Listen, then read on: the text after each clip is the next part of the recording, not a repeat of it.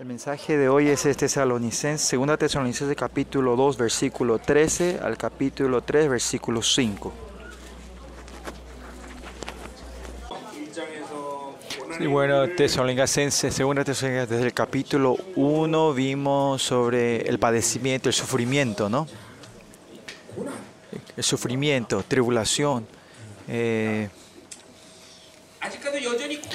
Todavía estamos en el corona, eh, eh, pero eh, las iglesias del tercer mundo o del el occidental estamos en un estado más, eh, como se, eh, un estado cómodo, digamos, ¿no?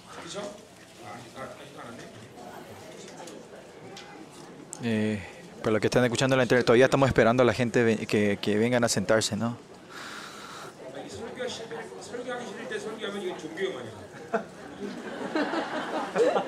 Sea, no, eh, cuando no tenés ganas de predicar y predicas, ese espíritu de religiosidad, ¿no? Este el día como hoy tenemos que jugar nomás, ¿no? Descansar. Yo cuando no quiero orar no oro, ¿no? Cuando no hay unción, ¿no? Eh, Cuando no quiero predicar no debería de predicar, ¿no? Pero ustedes no me tienen que copiar esto, ¿no? Ustedes no están en el nivel de poder copiarme cuando dicen, "Eh, es a mi nivel, yo cuando no quieren orar, no, no, yo no oro, ¿no? Eso es diferente al nivel de ustedes, ¿no? Amén. La esta es la gente que sabe la verdadera libertad del Señor, lo que pueden hacer esto, ¿no? Libertad. Uno sabe libertad, ¿no? Porque aunque uno quiera orar, tiene que orar 10 horas entonces. La libertad. ¿De dónde viene la libertad? Siempre digo, ¿no? ¿De dónde viene la libertad? Pues de- cuando no tenemos forma, ¿no? Vos sabés, en, eh, en, en Marte Arciales, la libertad viene cuando vos no tomas la forma de pegar, sino vos estás en forma, ¿cómo se dice? Libre. Como si fuera no estás haciendo nada y ¡ju! te movés y ahí le pegas. Ese es, ese es cuando los másteres hacen eso, ¿no? Pero ¿de dónde viene eso? De la repetición, de continua repetición, continua repetición, ¿no? Es lo mismo, si nosotros continuamente llegamos en el Espíritu Santo, hacemos la repetición y estamos acostumbrados a vivir el Espíritu Santo, ahí lo que podemos ser libres, ¿no? Ahí viene la libertad, ¿no? Por ejemplo, ¿no?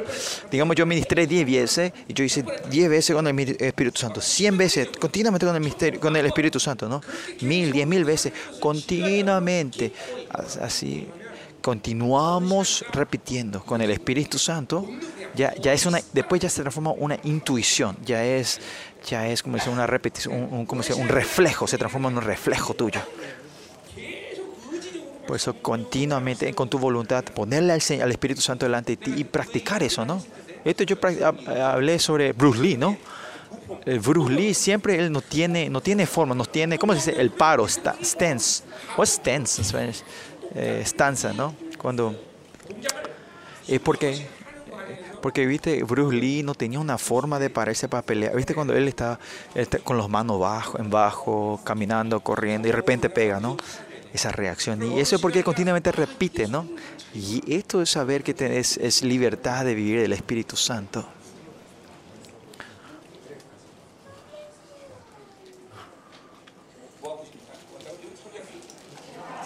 ¿Qué estoy haciendo? ¿Por qué estoy así? Porque no quiero predicar, no tengo ganas de predicar. Y... Bueno, espérenme un poquito para que empiece a arrancar el motor, ¿no?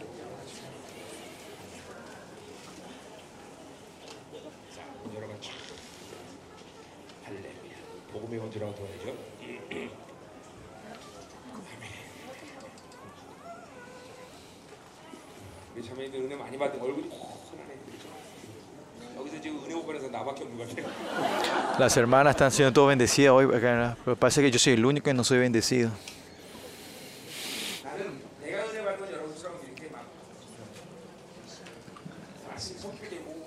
Yo cuando soy bendecido, cuando eh, eh, también me da una, tengo una bendición cuando estoy predicando y, orando, pero no, pero eh, mi bendición personal cambia en una relación con Dios, ¿no? Porque algunas veces la gente dice, la conferencia sí fue difícil, pero yo me siento bendecido porque tengo una relación buena con Dios, ¿no? Y, claro, hay algunas veces que ustedes están bien y yo también estoy bien, es bueno, ¿no? Pero algunas veces ustedes dicen la convención muy linda, pero a mí no me estoy siendo bendecido porque hay una relación con Dios. No es que tenga una mala relación con Dios. Es claro, porque es una bendición que Dios derrama, ¿no? Pero siempre es como yo, mi bendición no cambia cuando estoy, eh, eh, cuando viste el Señor derrama las bendiciones, yo me tengo que pasar eso y estar ahí adelante de. Ahí viene mi bendición para mí, ¿no?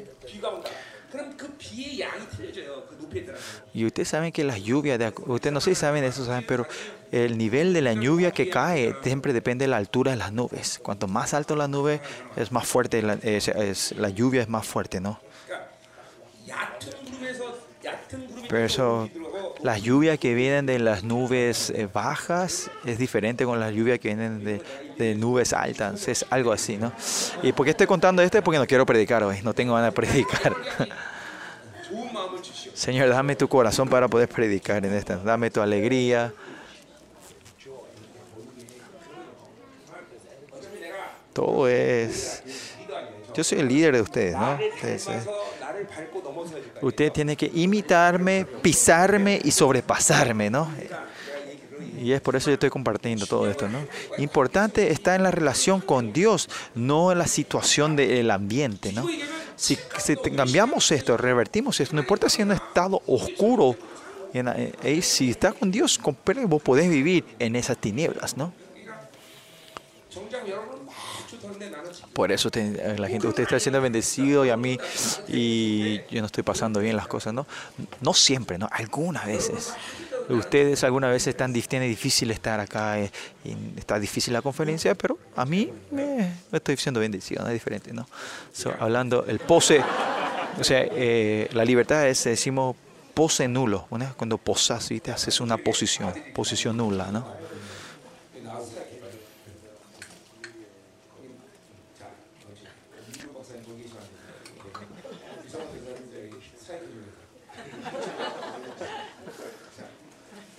절대 은혜 못 받고 있어. 절대 은혜 안 받아. 아, 진짜. 올해 목사고시 두명 본다고 나한테 시험 언제 보냐고 오늘 학장이한테 저 질문하는데 자, 시험은 그래서 시험을 언제 보는 게 중요해 그래서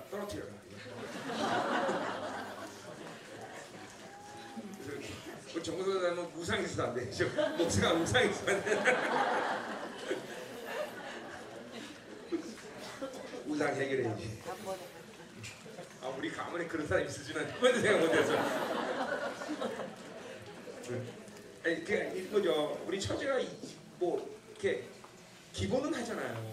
그때서 막 의학시만큼 En Sudamérica, en Sudamérica, Latinoamérica, solo hay pastor, ¿no? 장례 죄송해요. 두대 딸을 두대 딸을 폄하해서 나 지금 No, no, sí, aparte de eso, ¿no? Porque en Corea tenemos los pastores ordenados, que serían los reverendos, digamos, ¿no? y los pastores que terminaron el seminario y están ministrando, pero todavía no se le da la, ordenación, la ordinación. ¿Ah? Auxiliares. Ah, nosotros tenemos un título para eso. Tiene nivel de pastor, pero todavía no, tiene que pasar por cierta cantidad de pasantías, de exámenes y todo eso, pero hicieron todo el seminario, ¿no? Solo le falta la coordinación. Y él es uno de los candidatos. Y él y el pastor David Chong.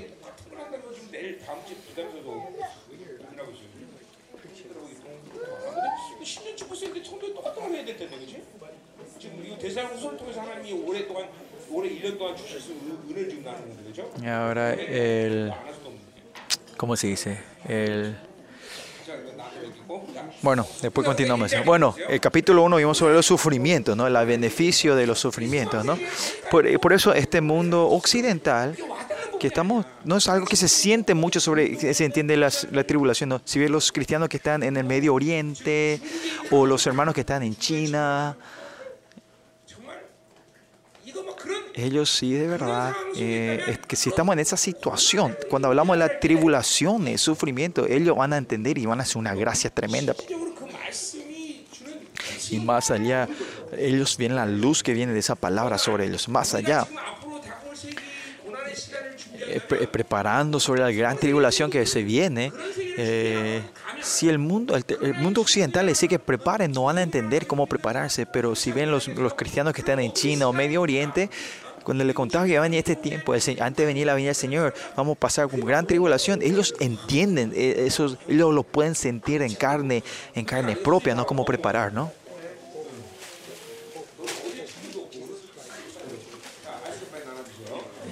Bueno, eh, yo sé que llegó el helado, gracias a Dios, llegó el helado, ya que no quería predicar, así que vamos a tomar el helado antes de continuar. Bueno. Vamos entonces a la palabra. Solo dejen los, los oídos abiertos y sigan comiendo sus helados, ¿no?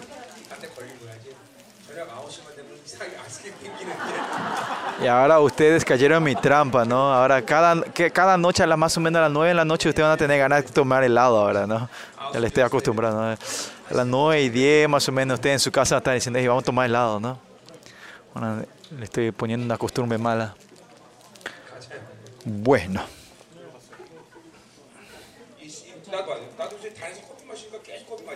Mira, yo también ahora estoy tomando café a esta hora y ya a esta hora busco café otra vez.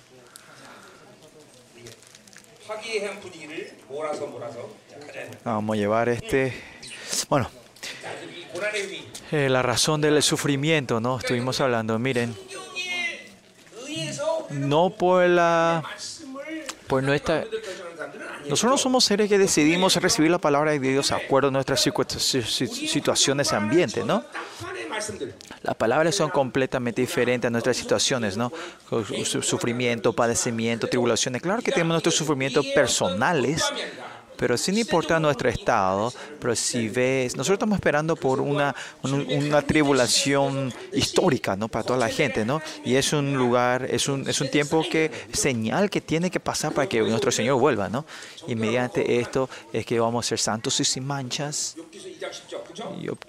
En eh, Job capítulo 2 dice, como dice, vos saldré como, como oro puro, ¿no? Como eh, renovado, ¿no?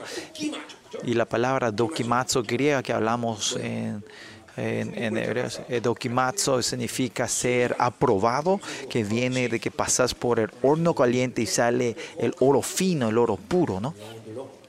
Es el tiempo que Dios va refinándonos, purificando nuestras almas de esta manera. Y escuchando esta clase de mensaje, nosotros siempre tenemos que saber esto. Que no tenemos que buscar la comunidad carnal y tampoco elegir la comunidad carnal y más allá no tenemos que estar pensando sobre la, eh, condición, eh, eh, eh, buscar, esperar o imaginar las comunidades carnales. Si buscamos eso, tu espiritualidad va a morir, tu espiritualidad va a morir, ¿no? El mundo espiritual siempre viene, es un paquete que viene con el sufrimiento de la carne, ¿no? Me si te preguntas, ¿es siempre así? No te puedo decir pero se puede decir que es casi un paquete completo, no siempre. Si viví, de la, si viví del espíritu y tu carne está cómoda, es casi imposible. Por ejemplo, para yo también, eh, si yo siento que hay una comodidad carnal, es, es, una área que yo tengo que arrepentirme. Hay algo que, que no está funcionando bien. Por eso si ustedes van llenando este espíritu, este espiritualidad, ustedes van a ir entendiendo. Los pasados 31 años de año, mi, mi, vida espiritual, en su gracia, lo que le fui feliz y le di las gracias, pero otra vez en mi vida, creo que no, no hubo ni una vez que, que fue una vida fácil, ¿no? En la vida, en tu vida, en tu, en tu vida de Oración también. Si vas a buscar la comodidad de tu carne, ¿cómo vas a, dónde, cómo vas a poder invertir 5 o 6 horas para orar? ¿no? orar cinco o 6 horas al día, no vas a poder eh, eh, llegar a hacer eso si vos buscas los placeres de la carne siempre, ¿no? Pues esta relación, la tribulación en los miembros de la iglesia, los cristianos, es, eh, la tribulación es, es, son, es son algo normal de la gente que viene cristiana, que viene de la fe, del espíritu, ¿no? pues no en la situación, no el ambiente, sino que con fe, de la fe, nosotros tenemos que estar recibiendo esta situación espiritual y vivir una vida buscando eso, ¿no? A propósito, ¿no? Es un poco difícil esto, sí, se entiende. Si ven en Medio, en medio Oriente o en, en China, cuando le complicas, le compartís esto, es muy fácil que lo reciban con fe. Para nosotros es un poco difícil pero en el proceso, en la espiritualidad que estamos haciendo, podemos recibir esto. ¿no? Los pasados dos mil años de la historia de la iglesia, si ves a todos nuestros antecesores de la fe, grandes, eh, esta gente grande de, de, la fe, ninguno de ellos vivieron buscando los placeres de la carne, la comida de la carne, y fueron esos, esos gigantes de la fe en el pasado. ¿no? Y Dios con esto no vaya guiando a su, a su gracia y más prof, en su relación más profunda con Él. Y la iglesia de Tesalonicenses, porque vivían de la fe, de, de, la, de la fe y de la verdad y crecían espiritualmente, por eso eh, relativamente eh, los ataques y el sufrimiento eran mucho más grandes, ¿no? Y por eso Pablo le está enseñando otra vez el, significado de la tribulación que ellos están pasando, ¿no? En el capítulo 2 vimos cuál es el tiempo de la tribulación máxima que viene, es el tiempo ante eh, la gran tribulación, ¿no? ante la venida de Jesucristo, ¿no? no es general, pero había una informaciones errada que empezaban a entrar a la iglesia, ¿no? Y por eso Pablo empieza a creer que eh, cuando venga eh, la apostasía y el hombre de la, perdición, cuando el hombre del pecado se suba a venir el Señor. Y esto eh, se refiere a nuestra victoria, ¿no? Cada vez, que, cada vez que hablamos del enemigo, no es el punto de que ah, el enemigo es fuerte. Miren, una confusión que tenemos hoy, una situación confusa, ¿no? Que, que, que Fens tu- tuvo que darle la mano, nos traicionó, digamos, ¿no? Y el dibujo que Dios me había mostrado de Trump tenía que ser presidente y el presidente próximo tenía que ser Pence, tenía que ser el próximo. Ese era uno de los dibujos. Y este dibujo un poco se distorsionó ahora, ¿no? ¿Por qué es esto? No es muy importante para nosotros que Dios sabía todo esto, pero el punto acá es por qué Dios dejó que esto aconteciera, ¿no? ¿Por qué? Creo que seguramente me parece que fue, eh, ¿cómo se dice? le, le no acusan, le threaten, le eh, jugaron con la vida, ¿no? Le, le acus, no acusar, ¿no? Que eh, Fen seguramente eh, el, anticri el movimiento de, de, la nueva orden vino a, a, amenazarle de muerte, ¿no? Con una amenaza de muerte a Pence, ¿no? Por eso seguramente tuvo que y ahora, y ahora mi, mi, mi cosa personal es, mi limitación es, no, no, eh, pe- seguramente no pude ver el dibujo completo, Señor, seguramente no me pude elevar más al nivel de Dios para ver, ¿no? Si es eso, yo me, me encuentro paz, pero si es de, vino de agujero de otro lado, ese, ese otro problema, ¿no? Y por eso tengo que, te- que, tengo que resolver esto con el Señor. Por eso, si hay una asperidad un poquito pequeña con el Señor, yo tengo que siempre resolver esto con el Señor, ¿no? y e, esta área es un poquito, está, eh, eh, no, no estoy 100% con el Señor, por eso no me gusta predicar en este estado, ¿no? Puede ser que sea un carácter feo mío, pero, pero si, no, si no puedo estar, no estoy 100% con el Señor, yo no puedo moverme así 100%, ¿no? Y no, no, oré, no oré sobre esto, pero pensé, ¿por qué? Eh, estaba preguntando al Señor continuamente hoy. Estaba en la frecuencia, Señor, ¿qué, ¿por qué eso? ¿Qué pasó? ¿Por qué a mí no me importa si Pence traicionó o no. Pero mi pregunta es continua, Señor, ¿por qué otorgaste esto? ¿Por qué otorgaste esto? ¿No?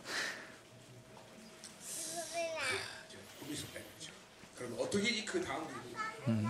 Entonces, ¿cuál es el dibujo que hay que ver? Entonces, hay otra posibilidad que empieza a ser, yo no empiezo a dudar, pero si, si, Trump va a hacer o no, ¿no? Pero lo importante no es si él va a hacer o no, sino es el corazón de Dios que tiene para, para, para Estados Unidos, ¿no? ¿Qué es lo que quiere decir? El corazón de Dios es sacar toda esa oscuridad y licuarla totalmente, ¿no? Mm. Y Dios tiene ese corazón. Y Trump tiene que ser presidente para hacer ese paso. Y por eso yo estoy teniendo el corazón. ¿no? Pero tenemos que estar creyendo hasta el final, hasta enero 20 después del enero 20, cuando vemos que eh, Biden eh, se, le hace la ceremonia, ahí recién demostramos, ah, Trump no fue, no fue electo, ¿no? Ahí podemos decir, ¿no? Hasta el 20. Como Pence traicionó, ¿qué pasó? El, se, el Senado y fue reconocido, ¿no? ¿Qué pasó con la gente que, que entraron con la protesta y entraron hasta... No habían parado el Congreso, ¿no? Después, después de seis horas se juntaron otra vez, ¿no?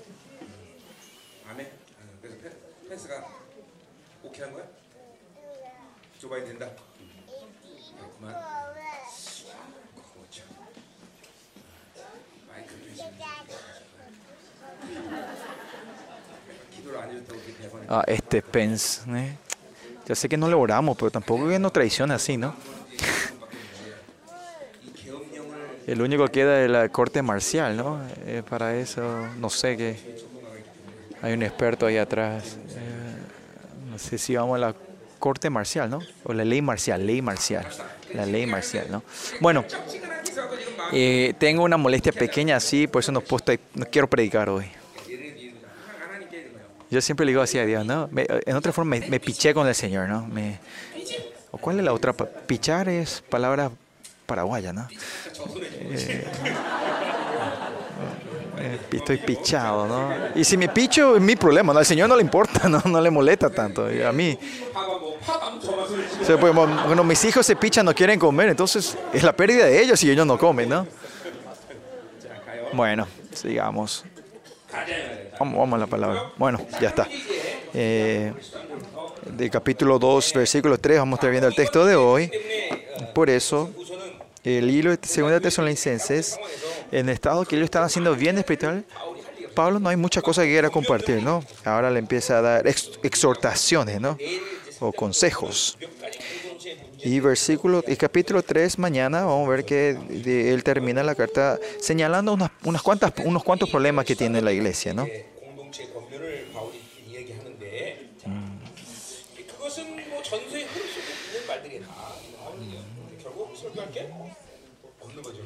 Y esto es todo lo, lo que le, el texto está eh, continuación del primer Tesalonicenses, entonces no hay mucho que predicar, pero como tenemos todavía el tiempo, hay hora, vamos a predicar. Nos vamos versículo 13.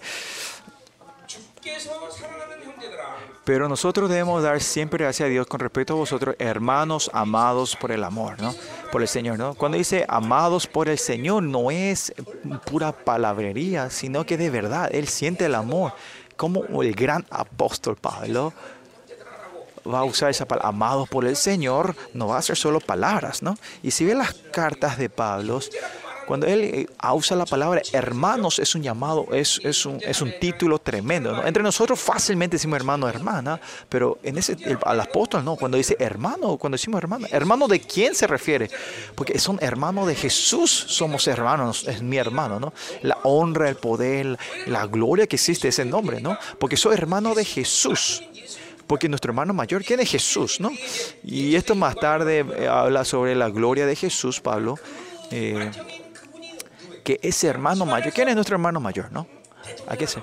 Digamos, si de una familia sale un presidente, esa familia ya asegura su vida, ¿no? Por ejemplo, y en ese sentido, ¿quién es nuestro hermano mayor? Y él es mi hermano, ¿no? Eh, ¿Quién es, eh, quién es Jesús, no? Y como hermano de Jesús, somos hermanos entre los unos a los otros, hermanos y hermanas, ¿no? Y, en, esta, en este título, en esta palabra, hermano, ahí viene autoridad, poder, gloria, honra, todo existe, es- está en esta palabra. Y por eso decimos hermanos. Por eso este título llamado, este saludo que hace en la iglesia primitiva no era solo palabrerías, sino que estaba eh, la intención siempre estaba, cada vez que decía esa palabra, tenía la intención de todos estos significados, ¿no? El, valor y la honra y todo, ¿no? Y la gente que no creían en esto, no, hay que, no hay que llamarle se, eh, hermano, hermana, no hay que llamarle señora o señora, hay que decirle, ¿no? si no creen en esa honra, ¿para qué le vamos a llamar hermana o hermano? ¿no? Y la mayoría de ustedes son hermanas, ¿no? Acá. Así que hay que llamarle a todos señoras, ¿no? No, señora, señora, vos crees en esto. Señora, vos crees en esto. Por eso este título en nuestra iglesia también ahora es más. Tenemos que hacer desaparecer esa palabra que son solo palabras vanas sino que creer en nuestra relación, eh, como era la honra de nuestra relación, el valor de nuestra relación y confesarnos unos nosotros así, ¿no? Y así cuando este gran apóstol dice, eh, amados, amados por, por Cristo, ¿no? Por, por el Señor, no solo se, se refiere se refiere al sacrificio, al servicio, sino la esencia de la iglesia, ¿no? Esa iglesia que él predicó por un corto tiempo, diciendo que esta iglesia es la iglesia de Dios. Eh, eh, hay gente que recibieron el reino tremendo de Dios, no hay otra forma más que amar. Y ustedes están en las mismas condiciones, ¿no? ¿Por qué Dios, usted le está dando esta gran gracia a ustedes y este tiempo que toda la oscuridad se está cerrando y Dios ya está abriendo como si fuera, habla un canal secreto y Dios le está le están dando estas bendiciones porque ustedes son la iglesia, la iglesia de Dios. Como segunda, eh, Hechos, Hechos 20 es 18, donde dice que Jes- eh, la iglesia que Él compró con su sangre, que Dios compró con su sangre. Es la iglesia que Él compró con su sangre, por eso no hay, no hay otra, otra cosa, otra opción más que amor. No porque este gran apóstol dijo por decir, sino que tiene que ser que cuando escuchen esto, que tu sangre reacciona, que tu... Ustedes saben cuando eh, las familias que se separan por 20 años después se encuentran, eh, empiezan, se agarran y empiezan a llorar con todo, ¿no? Ustedes saben eso, ¿no? Eso, eh, familiares perdidos, ¿no? Si, ves estos hermanos acá de Corea, ¿no? El Corea del Norte, Corea del Sur, cuando se encuentran después de 20, 50, 20, 30 años, se, juntan, se abrazan y empiezan a llorar. ¿Y por qué ellos lloran así cuando se encuentran? Porque, hay una atracción de la sangre, ¿no? Y cuando ustedes escuchan esto también, tienen que escuchar la sangre de Cristo que empieza a moverse entre ustedes.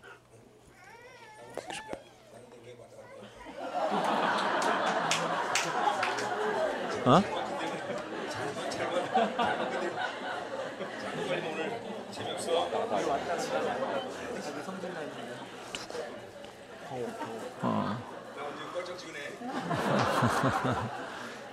Perdón, perdí. Eh, una hermana se, fue al baño y volvió. Le dijo, che, ¿por qué te estás paseando? Le dije, hoy no estoy bien con el Señor, así que cuídate. So, por eso yo, si encuentro una pequeña molestia con el Señor, no aguanto yo esto y tengo que resolver. Pero hay mucha gente que, hay mucha gente que tiene muchísima molestia, muchísimo eh, obstáculo con el Señor. No sé cómo ellos viven, ¿no? Vos viví así nomás, con, con esas ataduras. No podemos, ¿no? Con el Señor.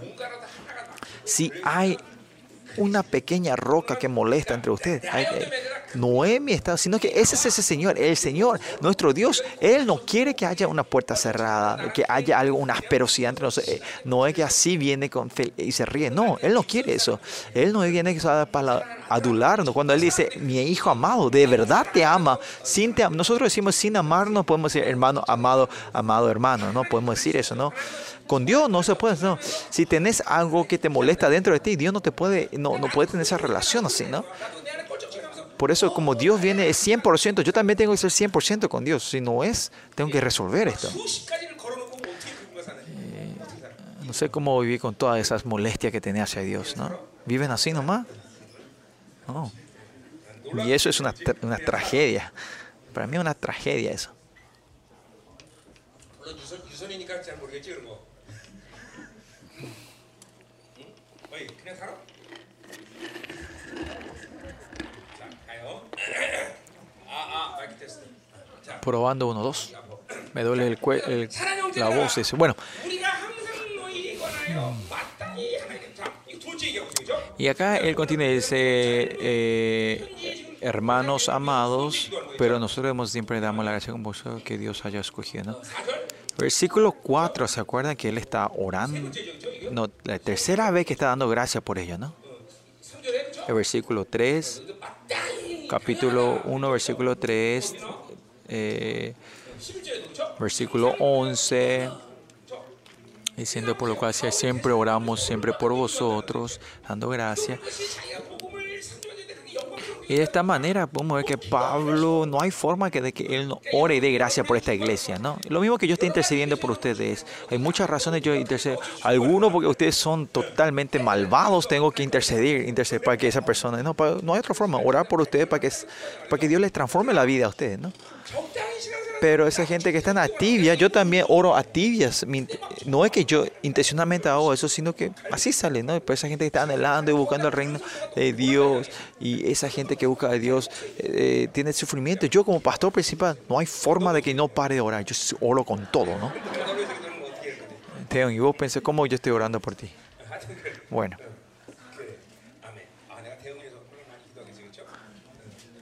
yo oro mucho por este hombre, ¿no? Para que él no, sea, no, no, no tenga sufrimiento por su esposa, que su esposa no le haga sufrir, ¿no? Bueno, es porque no quiero predicar, estamos así hoy. Eh, seguimos. O sea, debemos dar, es, un deber, dice él, es un deber para él, el deber con gozo da, orar, siempre dar gracia y orar por ellos, ¿no? Dentro de poco, después de esta aparece la iglesia, eh, después de esta viene la iglesia de Corintios y, y, y, y la iglesia de Colón, Colose, eh, Corintia le da un dolor de cabeza, ¿no? Pero la iglesia de Tesalonicense, él está con alegría y gozo cuando escribe esto, ¿no? Y esta es una relación espiritual, ¿no? So, imagínense un poco cuando yo, pastor, estoy orando por ustedes, ¿cómo estoy orando? El pastor quien cuando ora por mí, ¿cómo estará orando? Imagínense un poco. No humanísticamente. Mire, el punto es, chequen su estado espiritual con Dios. Así como Pablo le escribe a Tesalonicenses, es mi deber orar, de tener la gracia, de así, de verdad, yo estoy orando por ustedes. A ver, hermana Seo, ¿cómo cree que yo estoy orando? Que yo estoy orando así por vos. Con todo, fervorosamente, apasionadamente. Eso quiere decir eh, ¿Cómo se dice eso en coreano? Eh, en español. Eh, eh ¿Es tu mal entendimiento o tu imaginación? Para algunas tu imaginación puede ser fe también, ¿no? Esto no es una relación, no, yo no me refiero a una relación humana diciendo esa, esa persona me trata bien, por eso yo oro mucho, pero no, es un estado espiritual, ¿no? Por eso yo siempre digo, entre usted y yo, ¿quién tiene que estar? El Espíritu Santo tiene que estar entre ustedes y yo. El Evangelio tiene que estar entre ustedes. Como Filipenses dice, eh, la relación entre, entre, entre Filipenses y Pablo es la relación de Evangelio, ¿no? Una relación del Espíritu. Por lo menos este nivel, ¿no? Pues la relación entre ustedes y yo es así, ¿no? No solo yo y yo, pero entre, entre la gente, entre ustedes. Es decir, ah, esta persona tiene una- un carácter igual que yo, tiene mismo gusto que yo. Por eso tengo... No, tenemos que tener una relación de, de- de familia, de comunidad, que no, no porque tenemos un carácter similar, personal similares, oramos y estamos juntos. No, tenemos que tener una relación espiritual. Y esa persona que tiene, sabe tener una relación espiritual es que tiene una relación correcta con el Señor. Esa gente que tiene esa, esa, esa, esa relación con Dios, ah, eh, ¿cómo se dice? Una, una relación no perfecta, no correcta, empezamos a, desviarnos también la relación con la gente y empezamos a buscar solo gente que tiene la misma tendencia, las personalidades, gustos y eso, ¿no? Tenemos, una relación espiritual tenemos que tener nosotros, ¿no? Y cuando no podemos tener relación espiritual, es la pérdida es de ustedes. Miren, si no tenemos el menisco, ¿qué pasa? La pérdida es tuya, ¿no? En esta comunidad, si hay una persona que no tiene una relación correcta espiritual y hay dificultades, es, es la presión que recibe el cuerpo y hay pérdida para el grupo, para el cuerpo, ¿no? Tenemos que poder ver eso nosotros ahora, porque esto es todo ser la iglesia y la iglesia viene del fundamento de ser un miembro del cuerpo, ¿no? Y si ustedes no saben esto, es difícil, ¿no? Y así tenemos que llevar nuestra relación los unos a otros como miembros de un cuerpo, ¿no? Y si no amamos a nosotros, no vamos a poder avanzar juntos en este tiempo de tres niveles. Primero, que tu cuerpo entero está eh, saludable, pero uno de mis, de, el dedo de mi pie está, está descompuesto, ¿vas a poder correr? No, no vas a poder correr, ¿no? Y este es el principio de cómo la iglesia se mueve, ¿no? Por eso si hay un área que está eh, agujeros o tiene atadura en una área, va a ser más difícil caminar. Y eso es lo que yo estoy diciéndoles a ustedes, ¿no? Hasta hoy, viniendo hoy, como sea, Dios fue tratando de levantarnos los pasados 24 años, quiso sanarnos, liberarnos, y Dios fue, fue haciendo eso ahora. Pero ahora ya, ya no es más, tenemos más tiempo para hacer eso, es el tiempo de cortar. Y dice, pastor, ¿te acuerdas? Vos dijiste que si estamos pegados en la iglesia todo iba a servir, si, si estamos pegados en la iglesia todo iba, que iba a ser- que era con todo, pero ¿y ahora por qué diciendo que estamos que estás cortando las ramas? Eh, claro, pues las ramas si se, si se, si se, si se pudren hay que, y tienen bicho, hay que cortar esas ramas ¿no? para que el árbol pueda vivir, ¿no? sea saludable. Y estamos en esa temporada ahora. Y esa gente que sale eh, va a tener la oportunidad de la salvación de esa persona. Estos pensamientos individualistas, humanísticos que tenemos, hay que sacar lógica. Estos pensamientos, cambiar, transformar a Dios en terafín, tenemos que hacer desaparecer. Que todos estos remanentes es muy importante que esta iglesia se levante, que cada uno de ustedes, no, como dije el primer día, ustedes son figuras públicas, son muy importantes como figuras públicas. Por eso a cada uno de estos, para levantar a ustedes, Dios va a, pagar el precio por usted y va a hacer todo por usted, ¿no? En este tiempo donde necesitamos la voz del desierto. Si usted nos da esa voz, estamos viendo un tiempo que, que tenemos que dar esa voz, en clamar esa voz en el desierto. Si perdemos esta relación espiritual, no somos nada nosotros, no sirve nada. Si, yo y mi suegra, tengo una relación de suegra y, yerno, ¿no? Es importante, pero lo más importante es, tiene que ser mi suegra y yo, tiene que ser una relación espiritual. Esta relación humanística no, no es principal. Esa relación, porque tenemos esa, esa relación espiritual es que nos amamos y ponemos la vida los unos a los otros y esta pareja que, ahora viven juntos, ¿no? Imagínense lo apasionado que serán. Pero pasa tres meses, va a desaparecer, eso, ¿no? Ahora, el verdadero amor viene cuando viene, eh, tiene que venir con la relación espiritual.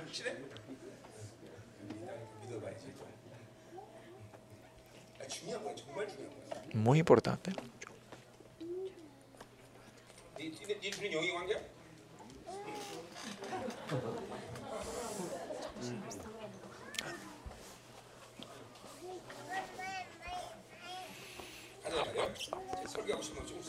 Ah, ya, me, ya, ya, ya, se me está subiendo un poco las ganas de querer predicar ahora, poco a poco. Y ese dice que le da la gracia. Fue, solo se encontraron tres semanas y pasaron meses de que. De, o sea, se encontraron por tres semanas y ahora, después de meses, ahora le está haciendo la carta. Y entonces Pablo está mintiendo. Dice: Si le encontraron tres meses, una persona que pasaron solo tres semanas diciendo que yo le, estoy, ah, le amo quién no, no puede amar tanto a un grupo que se encontró tres, por, solo por tres semanas y fue meses antes, ¿no? Y su pues, no importa si en, entre comunidad, la relación mía con ustedes, entre ustedes, siempre tiene que ser, un, tiene que ser una relación entre el del Evangelio y de la palabra. Si esto no se funde, se, rompe eh, el, como era la comunidad, ser la iglesia, y, y la pérdida es que el reino de Dios no se mueve así. ¿Por qué? Porque la iglesia, Hebreo 12 dice, 20 dice que es parte del consejo, eh, del, consejo celestial perdemos, si se pierde la iglesia, si se pierde el miembro, se rompe esta relación, perdemos ser parte del reino del reino de Dios, ¿no? y ser la iglesia. Yo no estoy, no estamos hablando de un nivel, seamos bendecidos porque, ah, bueno, eso no es el reino de Dios, no es algo individual, nivel individual. Ahora no es así, pero usted sabe antes, porque cuando vos eras ciudadano americano, todo no, el mundo, el mundo les, les, seguía, ¿no? El mundo que le, eh, le honraba, ¿no?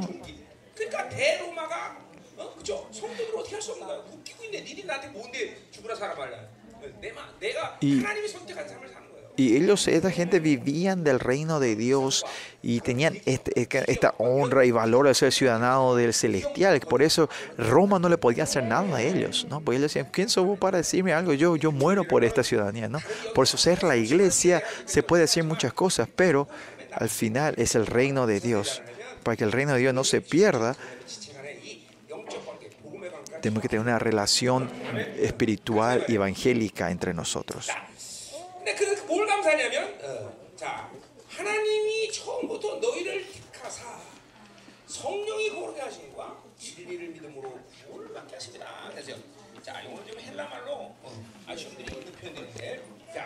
Y acá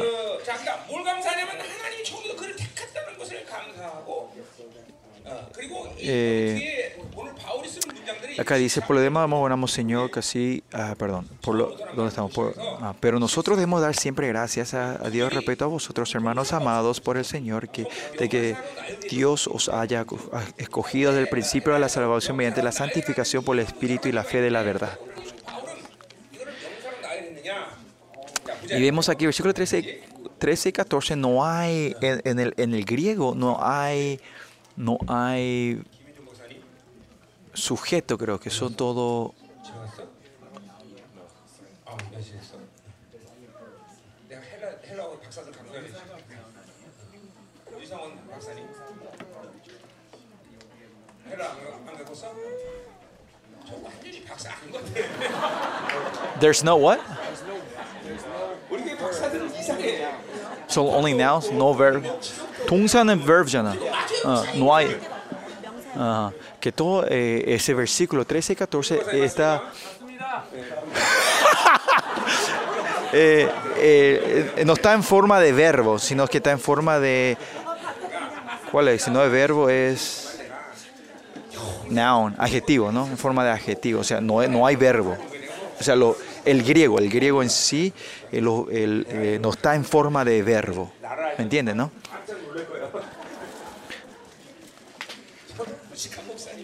저렇게 하는구나. 네, 그런 그래. 전부자가 무식해요. 내가 아는 체하는 게 아니라 이게 보통 일이야. 나한테는 이렇게 이런 원문을 이해하고 이런 거 전부 우리가 나는 이게 설교 방식이거든. 설교 이 설교 방식인 거야. 이걸 먼저 딱 보면 계시를 이게 감동을 받는 거야. 굉장히 이상하다. 왜 이렇게 표현했을까? Por eso yo, Dios, o sea, cuando yo empiezo a leer la Biblia, veo que, oh, mira, ¿por qué está... Algo parece raro, algo no funciona, algo, no está, algo está mal. Y por eso, por eso, ahí yo recién empiezo a buscar lo, lo, la lengua original o lo, los comentarios, lo otro, para ver, para ver qué, cómo se tradujo esto. Y ahí hay un problema en la traducción, ¿no? Por lo que sí, acá el versículo 13 y 14, 14 y 15 vemos que, que que, que, Dios os haya escogido desde el principio para salvación mediante la santificación por el Espíritu y la fe en la verdad. O sea, o sea el, el griego sería, sería, eh, sería la santificación del Espíritu, eh, la fe de la verdad y escogimiento del principio, algo así tiene que ser la traducción, ¿no? So, por eso, mediante el elegimiento que él hizo, el escogido, el escogimiento que él hizo es pues, medio la santificación del Espíritu, eh, fe de la verdad y, la salvación, ¿no? Mentira. Bueno, eh, acá tenemos que ver, lo primero que queremos ver es la palabra principio, desde el principio. Si ves muchos manuscritos, eh, los libros, los eh, lenguajes originales, ¿no? Que el coreano que, que qué literatura usó es el lenguaje original vaticano, ¿no? Eso se le dice, al principio se tiene que traducirlo como eh, la primera ofrenda, primera fruta. Primera fruta, ¿cómo se decía? La primicia, no, primicia, ¿no? Si traducimos que... Otro texto que es el, texto de Sinaí significa arque, el comienzo, desde el principio, ¿no? O sea, el español usa el principio, ¿no? ¿Y cuál de los dos es claro?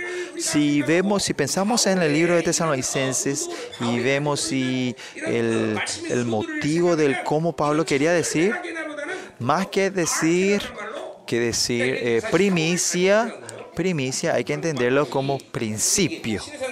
O sea, el español lo tradujo bien, el coreano lo tradujo de la otra manera, ¿no?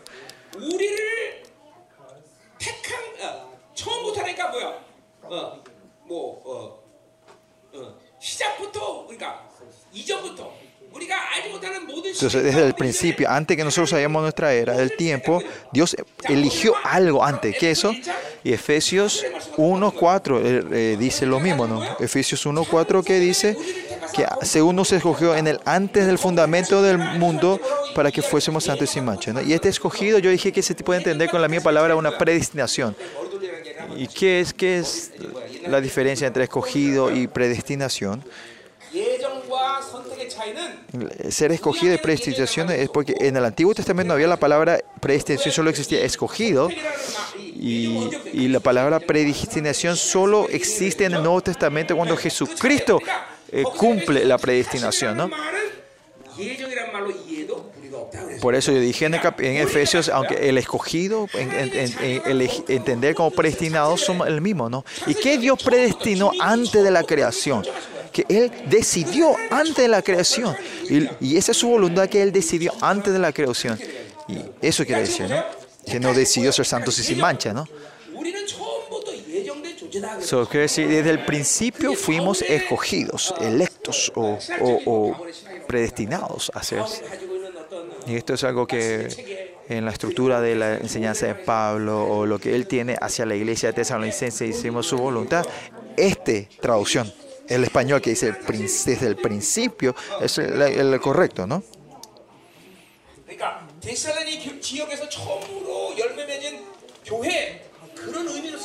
No es que él escribió esto como eh, entendiendo la, la los primeros frutos de, su ministerio en sino que desde el principio, desde el comienzo, que desde el comienzo él decidió que seamos santos y sin mancha. Arque, eh, ¿cuándo? Ante la creación.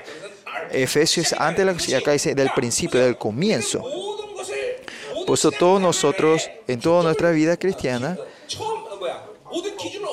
¿dónde tiene que estar el estándar en eh, ¿Dónde tiene que estar el enfoque? El estándar de nuestra, espiritualidad está en su predestinación, que es que es que quiere seamos santos sin mancha, que ese es su deseo y su voluntad desde antes de la creación que nosotros somos santos y sin mancha.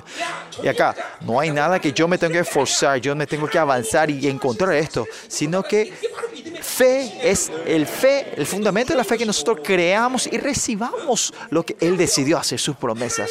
Esa es fe y esa es gracia, ¿no? Todo lo que decidió él hacer, no hay nada que, si, si era algo que nosotros podíamos crear y formar, era posible, ¿no?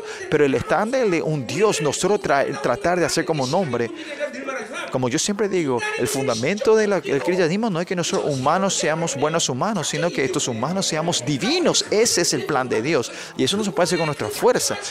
Lo que Él decidió, esa decisión que Él tomó, solo tenemos que recibirlo, no hay otra forma. Si recibimos eso, viendo esa fe, el Señor responde. ¿no? Eh, en números vimos que israelitas estaban pudiendo morir cuando las serpientes les mordieron. No hay otra forma. Los humanos tontos cuando fueron mordidos por esa víbora, en ese momento viviendo una vida que, que, que, fueron mordidos por el serpiente, quieren tratar de volver al mal rojo, al Jordán para limpiarse. Y es una vida tonta así. Quieren tratar con su esfuerzo sanarse. ¿no? Y eso es totalmente ignorante. ¿no? Todos los humanos están muriendo hoy en estos días y están tratando tratando de, tratar de sobrevivir con su fuerza, buscar dinero, criar sus hijos. No, todo tiene que morir. Eh, usted tiene que poder ver esto, ¿no? En mi vida que esa, idea, esa pequeña posibilidad de un por ciento de que yo puedo crear algo y vivir con mi esfuerzo, tiene que desaparecer. Porque los que viven de Cristo siempre tenemos que estar bajando nuestras, nuestras posibilidades a cero y dejar que Dios sobre, ¿no? Cuanto más vos tenés tu posibilidad propia, vas, ¿qué vas a crear más? Vas a crear duda. Y los que dudan, no van a buscar al Señor. En primera eh, eh, en Santiago dice eso, ¿no? Los que tienen duda, no busquen al Señor, no pidan al Señor. Por eso si tienes tu, tu, tu esfuerzo propio, cuanto más tenés tu energía, fuerza propia, la duda va a ir creciendo más y más. Por eso como Elías, segunda, eh, segunda Reyes capítulo 18, eh, ¿qué él hizo él? Y, iban, a, iban a poner fuego. ¿Qué hace? Él pone 12 ba- eh, baldazos de agua. ¿Qué es eso? Sacar mi posibilidad a cero, transformar cero. Y esta es la fuerza de la fe. Esto ya no es más teoría, chicos. Usted tiene que creer en esto, ¿no? Siempre bajar mis posibilidades y solo confiar en Él y vivir una vida que Él se mueva por ti. Y ese es el método de, cumplir su predestinación. No, yo no puedo hacer con mi fuerza, con lo que yo tengo. Por eso en toda la iglesia, en los pasados dos mil años en la, la iglesia, en la historia de la iglesia, es porque perdieron la verdad de Dios. ¿Qué están diciendo? El, la- legalismo y el espíritu religioso hace que eh, hicieron activando tu, eh, como dice, pensamiento positivo, digamos, ¿no? Y lo que está matando a las iglesias en estos días es que, ah, si nosotros procuramos, podemos hacer yo tengo, si yo hago, se, se cumple, ¿no? Esto también, en Estados Unidos también esas iglesias de la prosperidad, ¿no? El movimiento de la prosperidad, el movimiento de tu pensamiento positivo, ¿no? Eso, no está, eso está relacionado con el enemigo, no con la gloria de Dios. La fe es un regalo, no es nuestro esfuerzo, solo tenemos que recibir. Tenemos que vaciarnos con las manos vacías y recibir la cosa de Dios.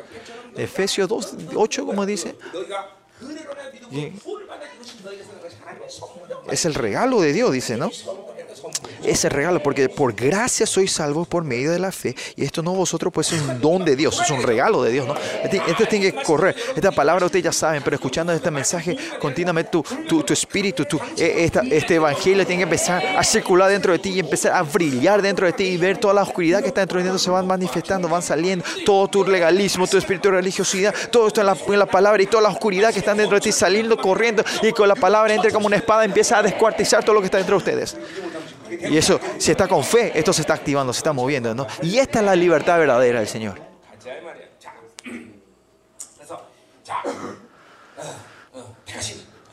Elección. Y esta promesa, esta predestinación, recibir, esto es lo más importante de nuestra vida. Este es el comienzo, el principio. Así tenemos que comenzar todo, ¿no? Si ustedes no son los hijos de Dios, ustedes no tienen que creer, pero como somos hijos de Dios, así nosotros, que, que, que, Él nos quiere hacer santo y sin mancha. Esta es su voluntad. Aleluya. Sí, es verdad, Señor. Amén. Ese es mío. Y tú no vas a levantar así ahora y continuamente absorbiendo esa fe, eh, esa gracia. En un tiempo vas a ver que vos vas a estar, que Él va a cumplir esa promesa que es santo y sin mancha. Y para esta predestinación el Señor, especialmente el, el, el escogido de predestinación, Él lo mezcla siempre. Si vemos en Efesios podemos ver eso, ¿no? ¿Cuándo Él usa escogidos y cuándo usa eh, eh, predestinaciones? ¿Hay ley? Parece que no hay un, una regla. Pero, pero si ve bien claramente las intenciones de Pablo, cada vez que él usa, Juan también no usa así, ¿no? En donde, en 10, capítulo, eh, Apocalipsis 17, 14, ¿quiénes son ¿Quiénes son los remanentes? Son los que son fieles a los, los, escogidos, ¿no? 17, 14, ¿no? Los llamados, elegidos y fieles. ¿Quiénes son los, los remanentes, no?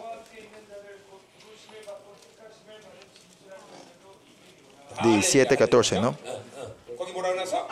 Ahí, ¿quiénes son? Los llamados y escogidos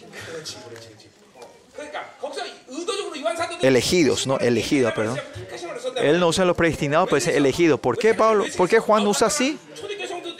Las iglesias primitivas cuando escuchan elegidos, la iglesia primitiva autócticamente algo que absorbían, que era cuando decían elegidos. Isaías 41, ¿se acuerdan de qué hablamos? Eh, Isaías, vamos. Isaías 42, 1, 42, Isaías 42, 1. Y 1, ¿no? 42, 1, ¿no? He aquí mi siervo yo le sostendrá, mi escogido en quien mi alma tiene contentamiento, ¿no? Mi escogido. ¿A quién escogió? Escogió a una persona, ¿a quién? A Jesucristo, mi hijo, ¿no? Que él dejó toda la gloria de este mundo, él escogió dejar esa gloria y ser hombre, ¿no? Él tenía que haber dejado, renunciar a la gloria para elegir el hombre, ¿no? Para la carne, ¿no? Y nosotros para elegir el escogido de Dios, ¿qué tenemos que dejar atrás? tenemos que rechazar el mundo, tenemos que dejar el mundo, ¿no? La palabra elegir siempre tiene con la connotación de, de cuando vos elegís algo, vos renunciás a otra cosa, ¿no? Por eso cuando Pablo y Juan hablan, cuando elegís algo, tenés que renunciar. ¿Tenés que renunciar a qué? El mundo, el mundo. Cuando Dios el método importante que él cumple su predestinación es elegir. ¿Y elegir qué? Elegir a, renunciar el mundo. Y ahí, de acuerdo a su predestinación, Señor, usted van a diciendo santo sin mancha. Si ustedes eligen al mundo y eligen a la, gloria, no pueden ir de mano en mano. Y, esa no es la forma que el, el Señor se mueve. Amén. Sí o sí tienen que elegir algo. Teuni dejó, renunció a todas las mujeres del mundo y eligió a, un, a, su, a su, esposa, ¿no? Aleluya, ¿no? Él no puede elegir a otra mujer y a Sommi también, a su esposa también, ¿no? Eso es imposible, ¿no? ¿Posible?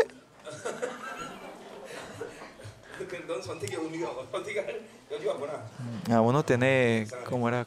Como era opciones para elegir, ¿no? Uno tenía esas opciones.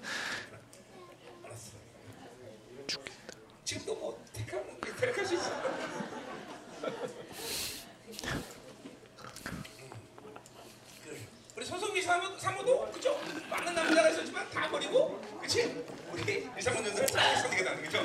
할렐루야 이거 근데 택한 머리가 왜 이렇게 비실거려 그치?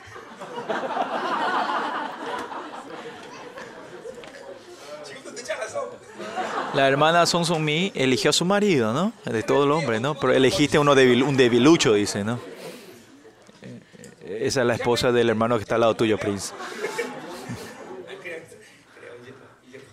Bueno, mi suegra, vos también querés elegir otro. No, ya, ya, ya estamos ya casi al final, ¿no?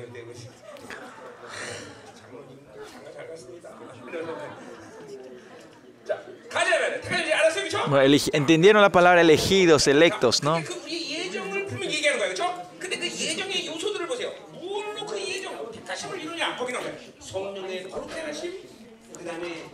o sea, cómo se cumple esta, e, esta, esta, elección. Este ser elegidos es mediante la santificación por el Espíritu, la salvación, mediante la salvación, mediante la santificación y mediante la fe, la verdad, ¿no?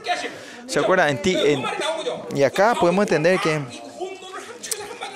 eh, Pablo está, eh, ¿cómo era? Eh, resumiendo totalmente eh, la salvación, que es en Tito 3.5, donde habla por el lavamiento y de la regeneración y la renovación por el, en el Espíritu, ¿no? Eso se refiere, ¿no? Usted cuando recibió al Señor, el Espíritu Santo vino dentro de usted y hay muchas, eh, ¿cómo era? Deberes y obras que hace el Espíritu Santo. Dice que con Romanos 4, eh, Romanos nos dice que es el Espíritu que nos santifica y como el Espíritu es un Espíritu Santo en sí, continuo nos va santificando a nosotros, ¿no?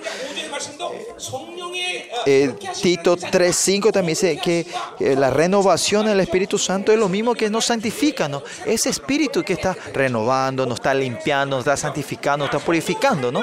Si vivimos en el Espíritu Santo, no hay forma de que no nos renovemos. Si yo me estoy endureciendo y no me estoy transformando, es una clara evidencia que no está viviendo el Espíritu Santo. Porque si vive el Espíritu Santo, no hay forma de que no te renueves. Es la ley mayor yo poniendo excusas, ¿no? Yo tengo excusas, siempre estoy estancado en mi vida espiritual.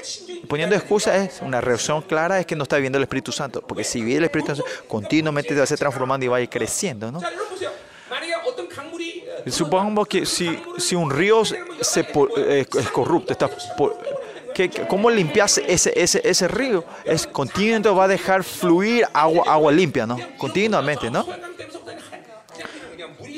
Y así también cuando el río Han acá se ensucia, hay, hay corrupción, se polude, polude, se ensucia, cae la lluvia y esa agua limpia hace fluir y se limpia, ¿no? Y de la misma manera, así el Espíritu Santo, y si el Señor está derramando esas aguas limpias dentro de ustedes, si el Espíritu, el Espíritu Santo continuamente está haciendo fluir la santidad hacia ti, la corrupción se va a ir limpiándose y se va a ir arrasando, ¿no? Y así es fácil, ¿no?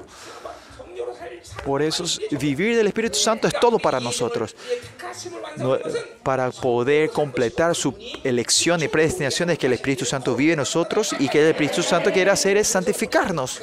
Y es por eso nos, pone, nos, nos ponemos de su justicia y, y cuando recibimos su, su, justicia recibimos su santidad y más allá Él limpió todos nuestros eh, récords del pecado. Por eso todo esto de ustedes de una vez se cumplió en tu vida cuando vino el presente. ¿no? Y esto para que sea algo de nombre de Dios, ¿no? Ahora con el Espíritu Santo lo vas activando y lo transforma algo real dentro de ti, ¿no? Porque la obra de Dios, Dios tiene que hacer. Porque Dios nos está amando en, en, seres divinos. ¿Quién tiene que hacer? eso? el divino Espíritu Santo que está en nosotros, ¿no? Es algo lógico, ¿no? Si no viviera el Espíritu Santo, no Saben que, como eviten la hipocresía eh, religiosa tampoco es difícil, ¿no? Pues con eso no se puede hacer, ¿no? Sino eh, es, también es difícil tener eso, ¿no? Como los fariseos, tener esa, eh, eh, la- el paetismo, pie- la, la vida piadosa religiosa tampoco no es fácil, ¿no? Pero ser como Dios, ¿cuánto más? El Espíritu Santo, tenemos que vivir el Espíritu Santo, ¿no? Entonces Él va a ir creando, Él va a ir renovando, wow, Él desde el cielo, de arriba, continuamente te va a ir derramando el, este río de santidad hacia ti, continuamente, todos los días te va a estar limpiando, te va a hacer fluir, continuamente hacer fluir. 드디어 이제 설교하고 싶으니까 Y ahora ya, por fin tengo ganas de predicar. Me suben las ganas de predicar. Mafsosa. 뻘쩍지는 게 아직도 있어요. 자. 마이크를 세 개를 되기 때문에. 자. Bueno, 진리의 믿음. bueno eh, la fe de la verdad, dice. 진리의 믿음이라는 거는 뭐야? La, la fe de la verdad es, 진리를 받아들이는 거라는 es que la fe en sí es recibir la verdad de Dios, ¿no? eso cuando esta predestinación a la elección de Dios para poder comprar nuestros nosotros es que es la santidad del Espíritu Santo. Y al mismo tiempo, con la santificación del Espíritu Santo, lo que trabaja al mismo tiempo es que dentro que, que dice que es nuevo pacto, dice que nos puso la palabra dentro de nosotros. Dentro de nosotros está el Evangelio, la verdad de Dios está dentro de nosotros, ¿no? Por eso que el Espíritu Santo se está moviendo en nosotros significa... Usted entiende, ¿no? que la palabra se está moviendo en nosotros, ¿no? Cuando el Espíritu Santo se mueve, no se mueve solo, sino la palabra de Dios confirma esto, ¿no? Dentro de ti. La verdad se mueve dentro de ti y, y, y, y esta verdad contiene, cuando se empieza a activar y mover, nuestra fe se, se, se, se, se establece, se, tiene más fuerza, ¿no? Pero acá muchas cosas, pues, Pablo habla dice, de la perfección de la fe la promesa de Dios, cuando no duda la promesa de Dios, ¿no? Cuando mi fe se está debilitando, ¿qué quiere decir? Que la verdad de Dios se está eh, corrompiendo dentro de ti, ¿no? Que, que se está eh, tomando ligeramente o está mezclándose con las informaciones de este mundo, por eso tu fe se está debilitando, ¿no? Pues si solo la verdad de Dios se está moviendo en tu mente y en tu ser, no vas a tener ninguna duda de la promesa de Dios y lo vas a recibir. Por eso la fuerza de la verdad es que continuamente que no tiene obstáculo de recibir la verdad de Dios con tu fe, ¿no? Si en tu mente, mira, está la información del mundo, el, el estándar de este mundo, el humanismo y el enemigo eh, están poniendo la tolerancia, e igualdad y todo esto, est- están poniendo todos estos hierbas malas, ¿no? Y entonces con esto dentro de ustedes, llevar la fe pura es difícil. Por eso, solo en mi mente tiene que estar la verdad de Dios, la palabra de Dios. Solo el Espíritu Santo moviéndose dentro de ti, la palabra de Dios moviéndose, activándose dentro de ti y continuamente ir sacando y moviendo, removiendo estas informaciones. Y al fin, ¿qué, hay dentro de nosotros? Está la sangre de Cristo que se mueve, ¿no? La preciosa sangre. Miren, que Dios vaya, que yo vaya llevando la predestinación de Dios, decir que es difícil, y es porque ustedes solo se están enfocando en tu situación, en mi situación, en mi ambiente, en mi estado. Yo me estoy concentrando en mí, por eso, no sé. Claro, si yo veo a mí mismo, es imposible, no es difícil, sino imposible lograr la predestinación de Dios. Pero si ves el Espíritu Santo, la palabra y la sangre de Cristo está dentro de ti, que haga eso es algo fácil. Ah, es por eso que Dios dice, que Dios, ¿por qué Dios, Dios dijo en voz, eh, con valentía diciendo, diciendo, yo te hacer como a mí mismo? No, porque me vio a mí. No, porque si ve la sangre, el espíritu y la palabra que está dentro de nosotros, Él puede decir con valentía, diciendo, claro, yo te hacer como a mí mismo, ¿no? Pero no, no se están viviendo nuestras situaciones. No, yo, yo elijo mis situaciones, yo mi vida, mi, mi ambiente, la situación de mi hijo, de, mi, de mis finanzas, de mi el- el dinero, eh, porque yo tengo, no tengo. Y por eso que fácilmente nosotros estamos atrayendo eh, la, eh, la oscuridad, por eso la predestinación parece una historia de cuento de hadas, ¿no? Parece que es algo imposible. Pero pues no tenemos más que vivir así, ¿no? Todo el tiempo que queda ahora nosotros, ¿cómo tenemos que vivir? Eh, eh, eh, enfocarnos en, los pensamientos de Dios, lo que, el, Espíritu Santo está haciendo, enfocando en la palabra de Dios, enfocando en la sangre de Cristo. Y así es fácil. Y es por eso que Dios puede decir en voz con tanto valentía decir eso, ¿no? No es nuestro estado, sino que eso es lo que Dios hizo y eso es lo que va a hacer. ¿Creen? ¿Ustedes creen en esto?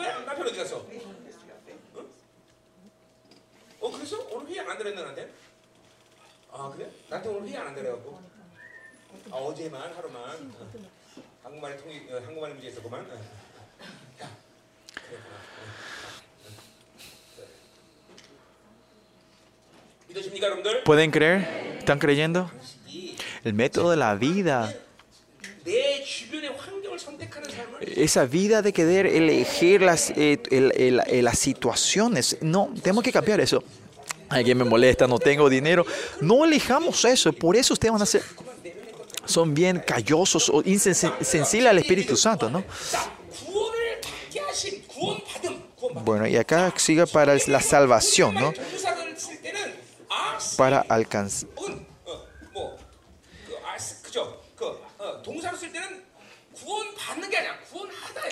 Entonces, salvación cuando usas en forma de verbo es salvar, ¿no?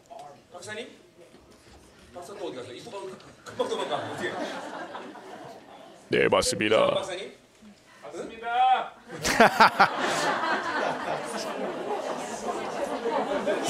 아. 아, 아닌 것 같네 갑자기. 구원을 받는다는 의미가 없는 거예요. No hay que recibimos salvación, no hay sentido de que recibimos salvación. Es algún pensamiento bien eh, de la iglesia, eh, de la gran ramera, informaciones de la gran ramera, eh, información errada, ¿no? No es que recibimos salvación, sino que Él nos da salvación. ¿Mm?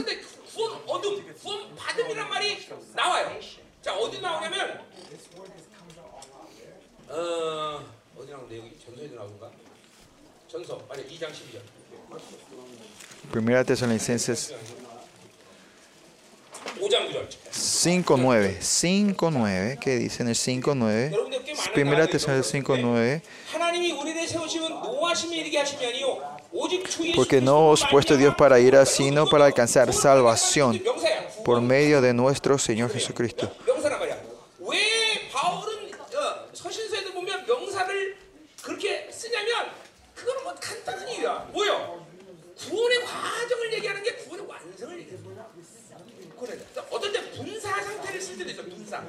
Alguna vez la palabra, o sea, el, creo que el español no hay mucho problema con eh, el entendimiento de la palabra salvación.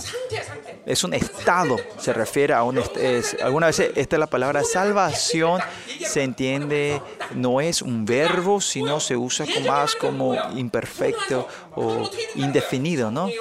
Y la salvación se refiere al paquete de la completa salvación, ¿no? Salvación, eh, el estado, el proceso de la salvación, ¿no? Y esto no es algo simple. Efesios 2.8, ¿se acuerdan? Yo creo que compartí esto, ¿no? Que ese regalo, Efesios 2.8 dice que es un don, el regalo. ¿A qué se refiere? ¿A la fe o la salvación?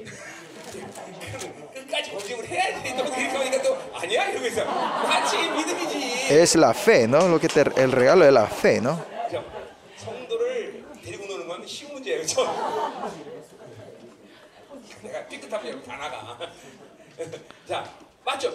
Es la fe lo que es el don, el regalo de Dios. ¿Cuál es la diferencia que el regalo sea la salvación o la fe? Cuando es la salvación, es un, vamos a tener la... O sea, si la salvación es el regalo, nosotros tratamos de crear la fe.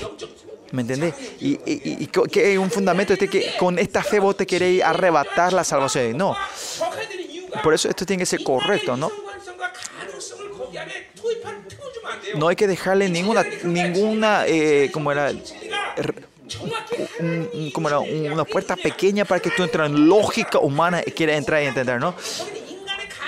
Porque si ve la cosa la Biblia, no hay nada, no tiene, en la Biblia cuando lee, no, no tiene que ver ninguna lógica, no, lógica y la voluntad del hombre, ¿no? La única cosa que tiene que de un hombre es tu libre albedrío de elegir, de creer o no, ¿no? La Biblia lo que dice, el Dios va a hacer esto. ¿Y qué vas a hacer vos?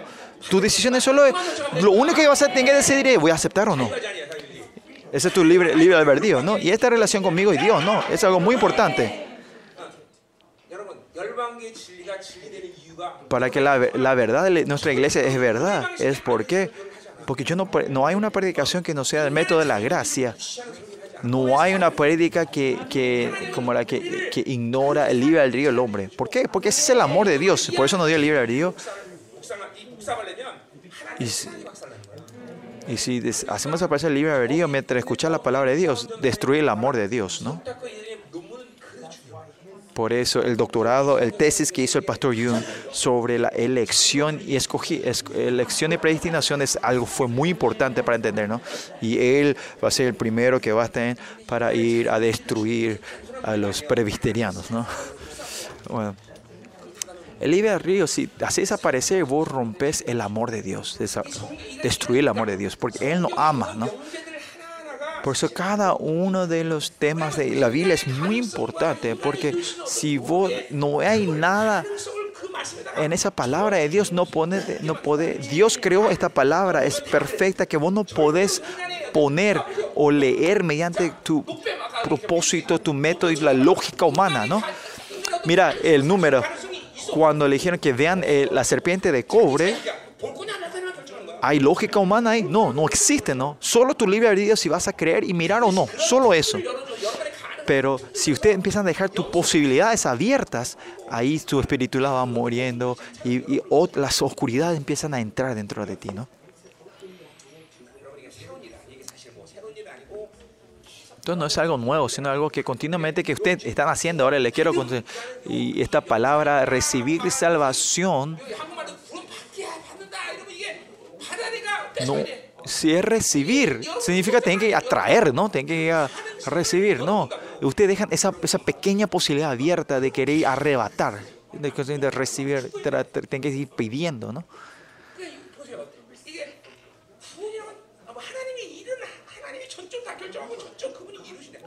Eh, la obra de Dios, usted tiene que tener esto dentro de ustedes bien inscripto dentro de ustedes que Él hace todo todo mi humanismo, mi lógica, mi pensamiento humanístico hace, tiene que ver, entender cómo estamos tratando de interpretar la palabra de mi, de mi perspectiva, ¿no? Por eso cuando yo, solo yo le digo, David, si Dios no se movía, él no hacía nada, ¿no? Porque eso es importante, ¿no? Si Dios no, no David no hacía nada, no es este nivel y dice, wow, qué tremendo David. No, ese es el principio de la gracia para todos nosotros, que, que no hay nada que yo puedo hacer saben esa gente que se encontraba con Dios, ¿no? Por ejemplo, digamos el, el ajedrez. Yo soy nivel 8 y esa persona es nivel 10. Yo puedo ganar a esa persona si yo tengo nivel 1 y esa persona es nivel 10. Solo tengo que recibir una, una forma de ganar a esa persona de nivel 10 es que yo tenga a un maestro de nivel 20 o 15 y que él me inst- dé instrucciones y yo solo sigo lo que él me dice, los pasos, ¿no? La misma manera, si l- la voluntad de este perfecto Dios, ¿cómo yo le voy a poder ganar? No, es porque ustedes no se encontraron con Dios de cara. Por eso siempre están tratando, buscando tu pos- hacer las cosas con tus posibilidades. Mm, Una persona sobresaliente, super saliente, capaz sea posible. No, pero esa persona que viene con el Dios perfecto, esto es imposible, ¿no? En el momento que recibieron, eh, eh la salvación, cuando, cuando tuvieron la salvación, cuando eh, y se encontraron con Dios por primera vez, usted tenía que haber entendido esto desde el principio. Hace 30 años tuve este encuentro de Damasco ¿no? que tuvo Pablo, ¿no? que en ese momento me, me postré completamente. Ah, yo no soy nada delante, de él, yo no puedo hacer nada sin él. Por eso y por eso, en ese tiempo también yo pensé que era un, un Dios de lo otro, pero entendí que este Dios era alguien que no podía hacer nada sin este Dios delante de él. ¿no? Y esa fue la gracia, Señor.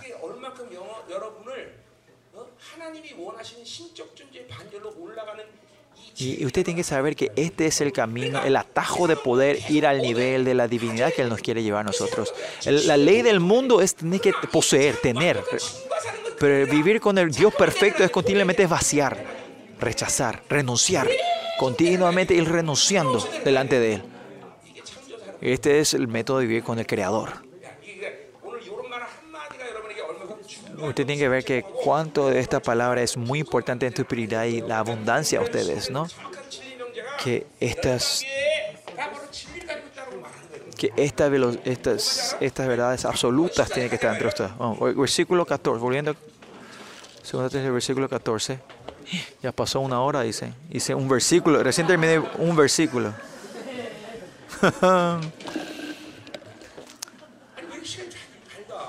Porque pasa rápido el tiempo, ¿no?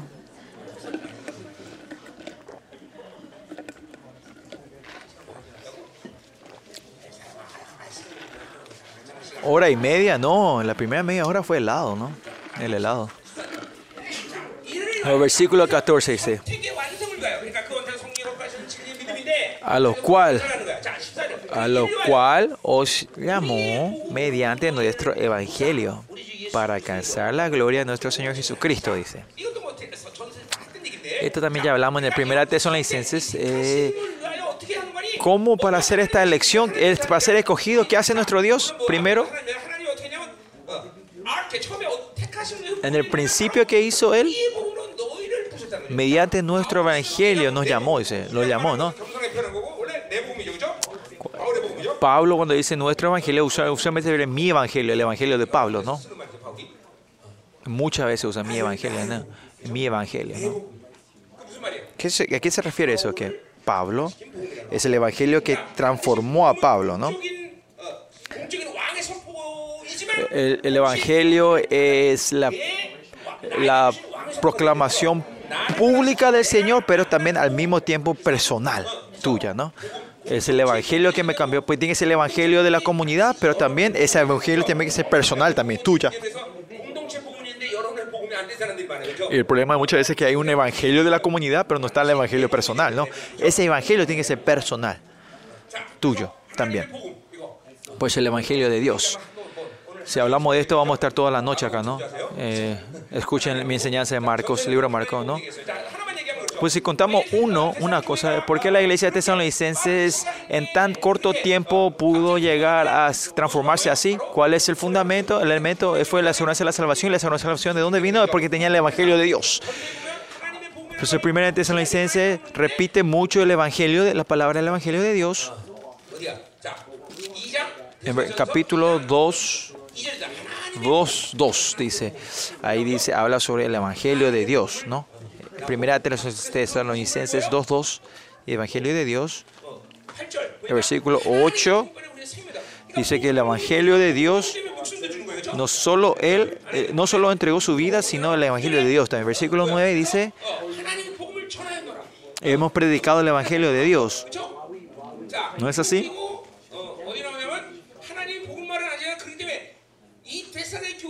Pues en la iglesia de Tesalonicense, el evangelio, ellos sabían claramente que era el evangelio de Dios. Escucharon de Pablo, por eso cuando escuchan la palabra, el, eh, eh, evangelio de Dios, no es que la escuchan como prédica de Pablo, en capítulo 2, 14, escuchan como la palabra de Dios, dice. El versículo 13, ¿no? Eh, primera Tesalonicense, capítulo 2, versículo 13, escuchan como palabra de Dios. Eso, eso cuando es el, usted también cuando cuando ustedes escuchen que no la prédica del pastor Kim, sino escuchan la palabra de Dios, ustedes, ustedes van a hacer la vida, será transformado. Pero si escuchan como palabra del pastor Kim, no va a pasar nada en tu vida, ¿no? Por eso este evangelio, la buena noticia, ¿no? No es una buena nueva del César, sino es la buena nueva del Rey, del, de, de, Dios. Y es por eso que ellos fueron transformados en corto tiempo. En tu vida cristiana, la mayoría de los problemas es porque no escuchan el Evangelio como la palabra de Dios. En ese sentido, Pablo, en todas sus cartas, él escribe eh, esta forma. Dice, habla el Evangelio de la verdad. Cuando él dice que cuando el Evangelio de Dios es proclamado, no es que usted tiene que recibir como mi Evangelio, entonces usted tiene que recibir como eh, eh, verdad. Y la verdad, ¿qué es? La verdad es el único estándar que yo puedo elegir en mi vida, el estándar que yo puedo vivir. Esa es la verdad, ¿no? Por eso la comunidad siempre tiene que escuchar el Evangelio como la verdad de Dios. Y eso es que la iglesia de tesalonicenses hizo que creciera tan rápidamente, se el Evangelio de Dios. Porque dentro del Evangelio de Dios, toda la obra y la gloria que Él hizo está ahí, ah, está todo dentro de eso, ¿no? Y la gloria que Él nos quiere llevar está dentro de ese Evangelio. Por eso cuando recibimos con fe ese Evangelio, nosotros vamos a ser glorificados en la glorificación. Por eso en 2 Corintios 9 dice, si yo, ay de mí, woe de mí, ay de mí si no predico el Evangelio. No, pues aunque él tenga vender toda su vida, no hay nada más precioso que este Evangelio, por eso que sea maldecido si es que no predico este Evangelio. Pues eh, cuando escuchamos el Evangelio como la palabra de Dios, lo, van a entender que cuán precioso es esta palabra. So, fuimos llamados por el Evangelio, dice, ¿no? El Evangelio dice, fuimos llamados por Dios, por Jesús. O sea, lo que llamó, lo justificó y lo que justificó que hizo, lo glorificó, dice el Señor. ¿no? De la misma manera, el llamado de Jesucristo a ustedes se los lleva a la glorificación. Esa es la predestinación de Dios para nosotros, ¿no? Del mismo sentido, Jesucristo que nos llamó, ¿qué significa? que no, no, le llamó como el Evangelio a ustedes. ¿Por qué? Porque Jesús, la obra tremenda que hizo Jesucristo, ¿dónde está? Está en el Evangelio. En el Evangelio. Eh, dentro de este Evangelio Jesucristo vinieron con el cuerpo, Jesús vino con el cuerpo humano y pagó todo el precio y porque nos amó, murió en la cruz, derramó toda la sangre por nosotros y por mediante él fuimos justificados, dimos la justicia, hicimos su, su, santidad y él fue, como hebreo dice, borró todos los, los récords de nuestros pecados en el tabernáculo celestial y con toda la obra que él hizo como un hombre humano, este, ¿por qué es posible para nosotros? Todo esto es el evangelio de Jesús, no de Dios, ¿no? Mediante ese llamado ahora podemos confirmar su predestinación, ¿no? La fe de la verdad que hablamos hace rato, ¿no? Que, ahora se tiene que estar moviendo esta verdad entre ustedes. Que la predica le dije que la palabra que yo predico y la palabra que está dentro de ustedes se encuentran. Esa es la prédica, ¿no? Una predicación, eso. La palabra que está dentro de ustedes y la palabra que yo estoy predicando se tiene que encontrar. Ahí cuando hay, cuando hay una chispa, se explotan las cosas, ¿no? Amén. Cuando un hombre y una, entre dos personas se encuentran, que se quieren, hay una chispa, ¿no?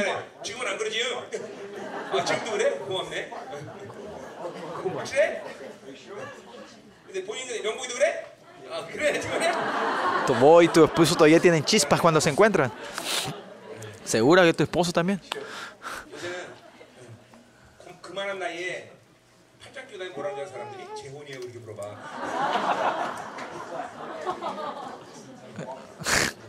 Acá en Corea, a esa edad de ellos, si todavía andan de la mano, la gente le anda a preguntar si, si es tu segundo matrimonio. Puro.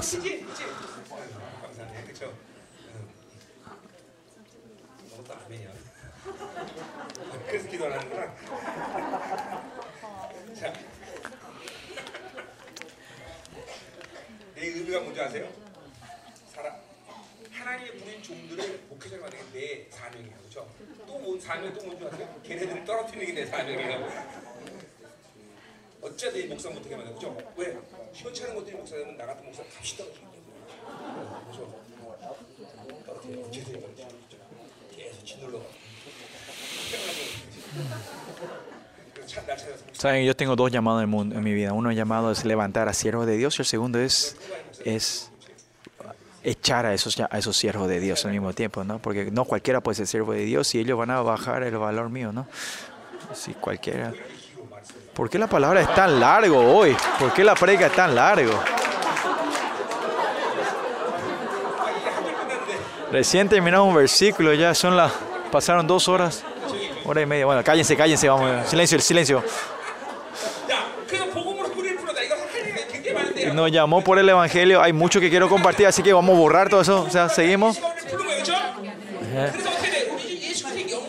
Y nos llamó por nuestro para para alcanzar la gloria de nuestro Señor Jesucristo, ¿no?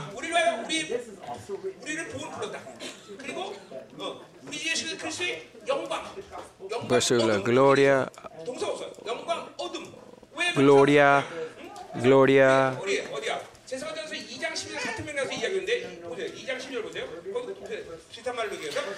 Eh, 2.14, primera, primera Tesalonicenses 2.14 que dice, vosotros visteis ser imitadores de la iglesia de Dios porque para que habéis padecido. Perdón, ¿dónde estamos? Cuando Dios dice, o sea, el punto acá, cuando llamado es glorificación, justificación, perdón.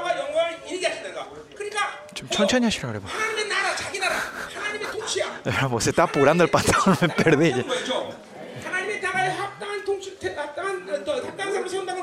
¿Qué significa digno del reino de Dios? Que es, obediencia, hablamos de esta conferencia, ¿no? En el reinado de Dios habla sobre la obediencia, ¿no? Cuando llegamos a la glorificación, a la gloria, ¿qué significa? Que alcancemos la gloria, se puede decir muchas cosas, es glorificación, ¿no? Una de las cosas, ¿no? Y en la relación con Dios, en su relación, cuando recibimos su gloria y, yo le doy la gloria a Él, en esta relación no hay interferencia en esta relación. Esto es importante, ¿no? Es una palabra muy metafórica, muy abstracta, digamos, ¿no? Ayer también vimos en 2 Tesalonicenses, ¿en qué versículo? Versículo 12, 2, 12 vimos, así que que, ¿se acuerdan cuando hablamos que a fin de que sean condenados, perdón, ¿no, 1.12, ¿no? Para que sean glorificados vosotros, vosotros sean glorificados. O sea, lo importante es que usted debe recibir la gloria para dar la gloria al Señor. Su ulti- el último testamento que da Jesús antes de morir, ese, esa que, que queremos restauremos esa glorificación de antes de la creación, ¿no? O sea, la relación entre Jesús, Dios y yo, que no tenemos ningún obstáculo mediante la muerte de Jesucristo, Él restauró esa relación otra vez, ¿no? Que no hay ni una asperidad con Él, ¿no? Y la gloria que Dios nos da, cuando dice, cuando nos da la gloria, significa que recibimos y le damos, esta es la relación con Dios, ¿no? Esto es automático, ¿no? Pero mire entre ustedes, ustedes tienen oscuridad y, y no están en el estado de ir a la glorificación. La gloria que Dios le da es limitado y la gloria, la glorificación de Dios va a ser borrada, no nos sirve, ¿no? Y cuando estamos en ese no hay gloria de ida y vuelta, de nombre realista, aunque sean hijos de Dios, toda la gloria y autoridad que Dios le da a sus hijos, ustedes no lo van a poder utilizar. no lo van a poder regocijar, usarse, ¿no? aunque ustedes reconozcan, no, la gloria Dios le está dando y estamos en relación y nosotros damos esa gloria de vuelta al Señor, ¿no? En ese estado, Juan capítulo 15 dice, permanecéis en mí, yo permanezco en ti, ¿no? Esta relación de vida continuamente se, mueve sin, sin ninguna fricción, ¿no? Que yo estoy dentro de él y está dentro de mí, yo estoy recibiendo su gloria y le doy la gloria a él. Esta relación, en todo este tipo de relación, esa persona va entrando a la glorificación y que es el resultado final es el, el, eh, eh, la, la, resurrección perfecta, la resurrección gloriosa, digamos, ¿no? Decimos, ¿no? Y por eso si el Espíritu Santo se está moviendo entre ustedes, ese estado de recibir la gloria y dar la gloria, hay limitaciones en eso, ¿no? Por eso miren, hoy, volviendo otra vez.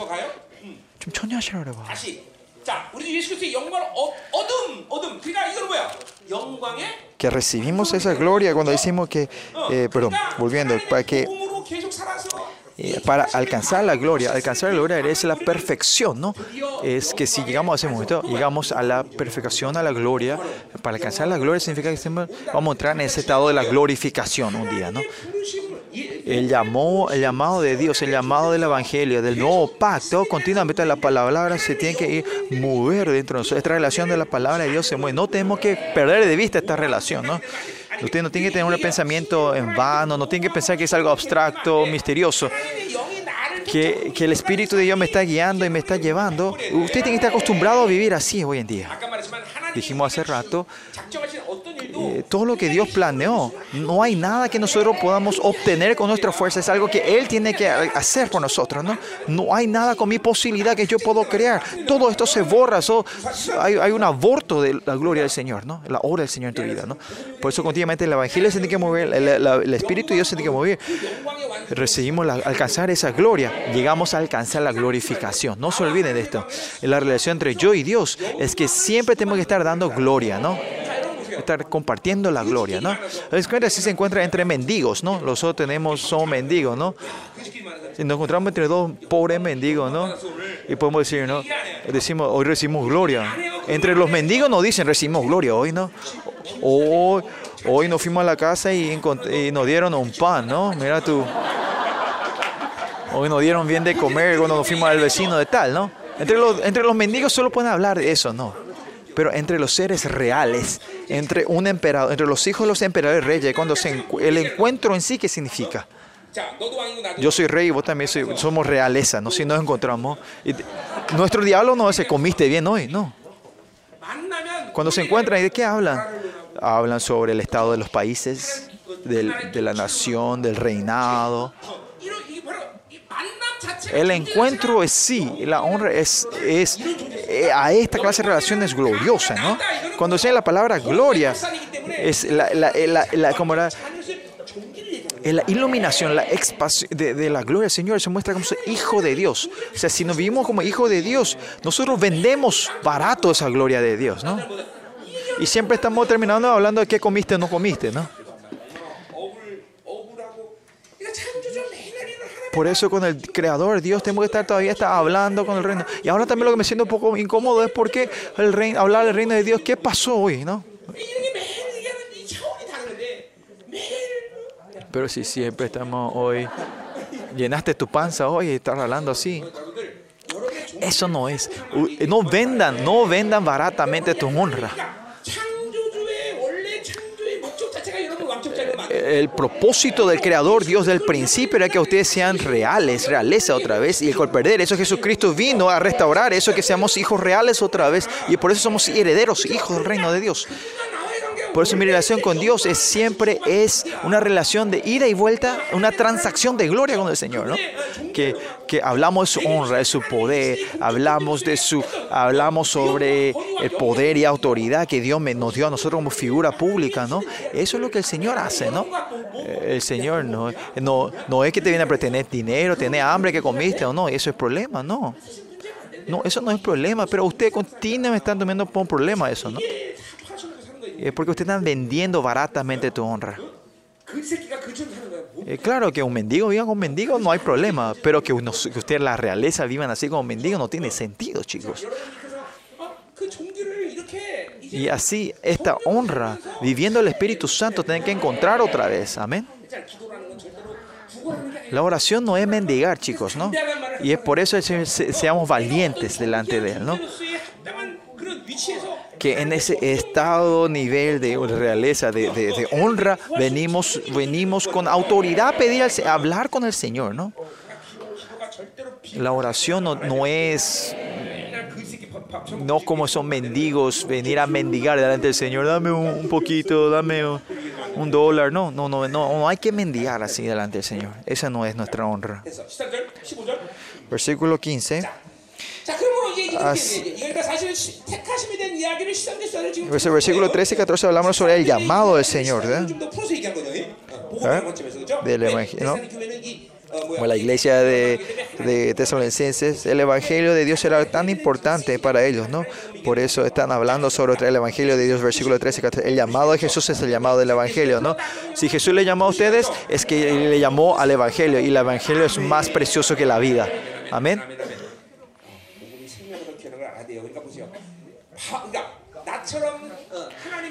como yo, la gente que fueron llamados para predicar de esta generación, ¿no? Sus capaz que no tienen, eh, de este nivel no tienen, pero como hijos de Dios todos tenemos el deber de predicar el evangelio, ¿no? En primera Timoteo, segunda, segunda, primera Timoteo. En, tiempo o, fuera de tiempo tenemos que estar predicar el evangelio, ¿no? Y el último mandamiento de Jesús también fue eso, ¿no? El gran mandamiento del Señor, ¿no?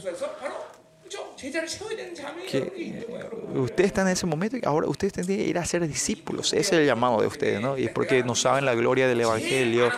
Una palabra que yo no digo, yo no digo mucho vayan a evangelizar nuestra iglesia. ¿Por qué no le digo vayan a evangelizar? No es algo que yo le tengo que decir para que sea un deber, no, es algo, si la gloria del Evangelio está en ustedes, es claro que vos tenés que hacer resemblar, eh, como brillar esto, ¿no? y es porque se murió esta intuición al final, ustedes, hay muchos premios para ustedes, pero no hay un premio mayor delante de Cristo que ustedes hayan salvado otra alma, ¿no?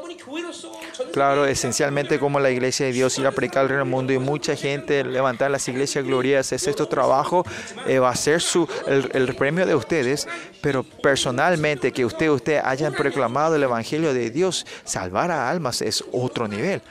Y eso es porque la gloria del evangelio tiene que restaurar esa intuición de que esto brille dentro de ti otra vez, el Evangelio. Porque yo predico, ¿se acuerdan? No, yo no predico por ser pastor. Por la gloria, la gloria del Evangelio yo predico, por esa gloria, por la gloria de Dios yo predico. No, no hay forma que no tome ese peso yo. Por eso si ustedes van perdiendo, destruyendo la gloria del evangelio, va a haber mucha pérdida entre ustedes, pero especialmente como si hijos de Dios, hijos reales, esta honra, van a perder esa honra, ese valor y la luz, el resplandor de esa gloria del evangelio que está entre ustedes van a ir perdiéndose, ¿no? Aunque ustedes no prediquen delante conmigo en el púlpito, usted entre ustedes también prediquen el evangelio, ¿no? Eh, ¿Qué le decía? Tu esposa también, che, vos no tenés que vivir así, esta es la palabra de Dios, y al revés, y al revés le decía a tu marido también, no es solo cocinar, que son buen marido, sino tenés que vivir en el Evangelio, y así predicar los unos a los otros, ¿no? Y que continuamente ir prediquen, el Evangelio se tiene que ir moviendo continuamente. ¿Qué es eso? ¿Por qué? Porque Yahweh, Jehová, es, es la esencia de Yahweh. Yahweh es un Dios que se mueve, ¿no? El Espíritu de Dios continuamente se está moviendo, el Evangelio se está moviendo. Y ese es el principio, la intuición de Dios, ¿no? Baal es un Dios de la estabilidad, que no se mueve, está quieto, ¿no? Dentro de usted hay Baal, porque Baal ustedes no oran. ¿Ah? Entra en la pereza espiritual cuando Baal entra, porque Baal, Baal no puede orar, no puede moverte. Yahweh, Jehová, continuamente se mueve dentro de ti. Esa es la esencia de Yahweh. Vamos. Amén. No, versículo 15. Así que hermanos, estad firmes y retened la doctrina que habéis aprendido, sea por palabra o por, por carta nuestra. Y este estado, para tener este estado de, de, de, de es, ¿cómo tenemos que estar? Están parados en firme, dice, reteniendo la doctrina, la doctrina, la aprendido por la palabra y por la carta, dice.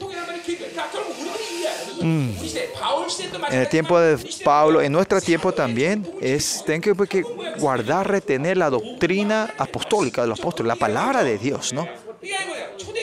La iglesia primitiva, porque hemos perdido el, eh, como era la, la, tradición de los apóstoles, la, de los apóstoles de, la iglesia primitiva, es que la iglesia fueron perdiendo batallas así. Pues ahora tenemos que renovar, restaurar y mantener eso. Y eso es lo que Pablo está diciendo, que la única forma de llegar a llevar eh, el llamamiento, la predestinación de Cristo es estar firmes en la doctrina, en, la, en las tradiciones de la palabra, ¿no?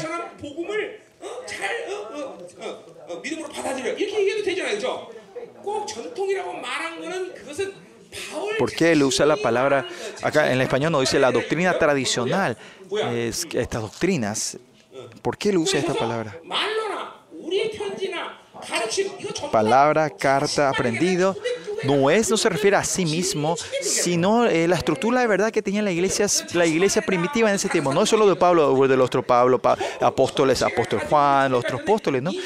Esta, estructura la verdad, que ellos mantengan esta tradición, esta doctrina, ¿no? Claro, ese, claro eh, el punto es eh, que la iglesia que él predicó, ¿no? Pero no es solo el evangelio de Pablo, sino es que es, es la estándar de la verdad, ¿no? Esa tradición, esa doctrina que Dios dejó, viendo todos esta, como la, esta corriente de los apóstoles, y todos podemos decir que es, por eso dicen doctrina acá, ¿no?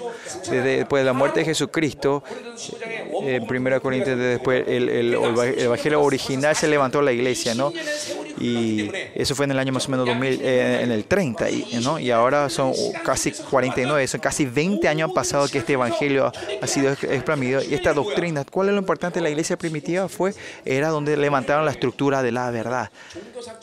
Por eso viendo eh, ustedes saben eh, como el budismo, después que murió el, el, mon, el primer evangelio que se escribió después que ya haya muerto su, como era, su, su Buda, fue después de 500 años que viene su primera literatura. Primera, en 500 años, ¿saben cuántas cosas mentiras se habrán escondido, no? Se, se escondido, ¿no? El budismo cuando entra a un país se mezcla con la, con, el, con, la, con, con, la, idolatría que existe en ese país, ¿no? Pero el Evangelio, instantáneamente la iglesia se establece después de la muerte de Jesucristo, el Evangelio, ¿no? Eh, y el culto puede cambiar. Hay, hay, hay donde toman helado en medio del culto como nosotros, pero siempre dan culto con una verdad, ¿no? Hay muchas iglesias que perdieron, pero las iglesias normales van esa corriente de la verdad, ¿no? Por los pasados 20 años, eh, en los primeros 20 años, la iglesia primitiva que tenía era que la estructura de la verdad ya estaba todo perfecto, casi estaba perfecto. Y la perfección de esta estructura de la verdad, lo que yo digo eh, ¿no? Yo no estoy hablando de los 27 libros del Nuevo Testamento sino si ves todas las, enseñanzas, libros o cartas que existían en ese tiempo, ya sabían cuáles eran los correctos y reales y ellos recibieron como revelación. Eso era la estructura que tenía la iglesia. Ahora nosotros tenemos 66 libros de la Biblia. Había muchísimo más libros en ese tiempo. Y hay muchas cosas que nosotros, también, hay demasiado, mucho que sabemos, pero viendo todos estos manuscritos, manuscrituras que existían, libros que existían, sabían cuál eran las revelaciones, las verdaderas y lo tomaba como revelación y usaban eso para levantar la estructura de la verdad. Y esa es la doctrina de los apóstoles. Por eso si la tradición de los apóstoles se destruye y se pierde, la iglesia pierde la abundancia de la palabra del Señor. Porque en nuestra iglesia nosotros eh, hablamos, hablamos, eh, ¿cómo era? Experimentamos la abundancia de la palabra de Dios en, nuestra iglesia. Porque yo soy inteligente. No, porque yo he recibido, eh, como era, Eh, la tradición de los apóstoles. La tradición de los apóstoles es algo muy importante. No es que así, así nomás que viene, que viene, eh, que cuiden, permanecen en la palabra de Dios, sino en ese corto tiempo, 20 años, la iglesia primitiva, mediante los apóstoles, ya sabían toda la verdad y la revelación de Dios. Hablamos del libro de, de Enoch, no está acá en la Biblia, pero Enoch y todos estos otros libros, la iglesia primitiva, lo, recibían como el, canon, ¿no? Por eso e, ese monto de texto que existía ese ya sabían cuáles eran las palabras de Dios o no. Por eso yo tenía claro esta estructura de la verdad. Por eso cuando un miembro se paraba en ese, en ese, en ese tiempo, esa persona podía ir donde en ese momento se podía ir a otro lugar a levantar la iglesia. Y para levantar la iglesia, ¿qué necesita? Necesita la estructura de la verdad, ¿no? Felipe cuando se va no es que manifiesta milagros, sino que proclama la verdad y se levanta la iglesia. Barnabás, Marco, quien sea. En el momento, es, ey, levantan la iglesia. Y nuestros miembros de la iglesia fueron entrenados así para que ustedes puedan levantar la iglesia. ¿no? Y eso es lo que se derrumbó hace 10 años. ¿no? ¿Por qué podemos levantar la iglesia? Porque dentro de ustedes está la estructura de la verdad de la tradición del apóstol. ¿no? ¿Me entienden lo que estoy diciendo? Por eso está acá, eh, la tradición del apóstol es algo muy importante, ¿no?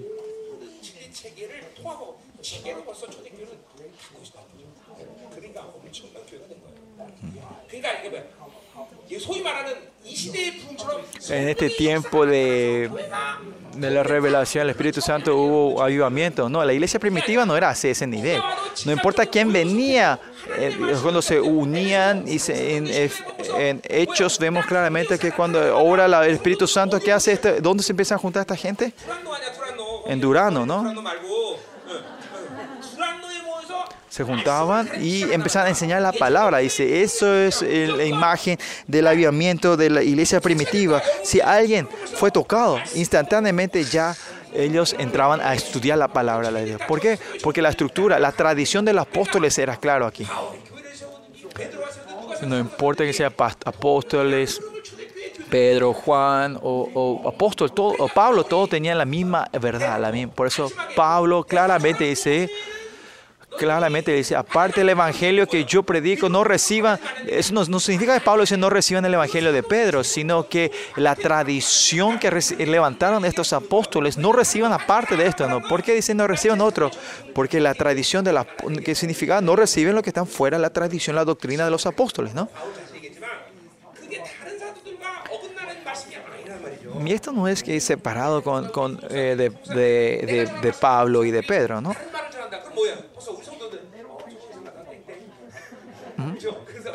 Los pastores asociados acá cuando predican la iglesia no, no, está, no, están fuera de la verdad, ¿no? Estamos en la misma corriente conmigo, ¿no? Por eso en nuestra iglesia, que, porque fluye abundantemente la tradición de los apóstoles, ustedes escucharon predicar nunca escucharon en su vida, ¿no? Alguna vez que ustedes, Miqueas o Habacuc, Zacarías en otro lado, ¿no? Isaías, el libro completo de Isaías.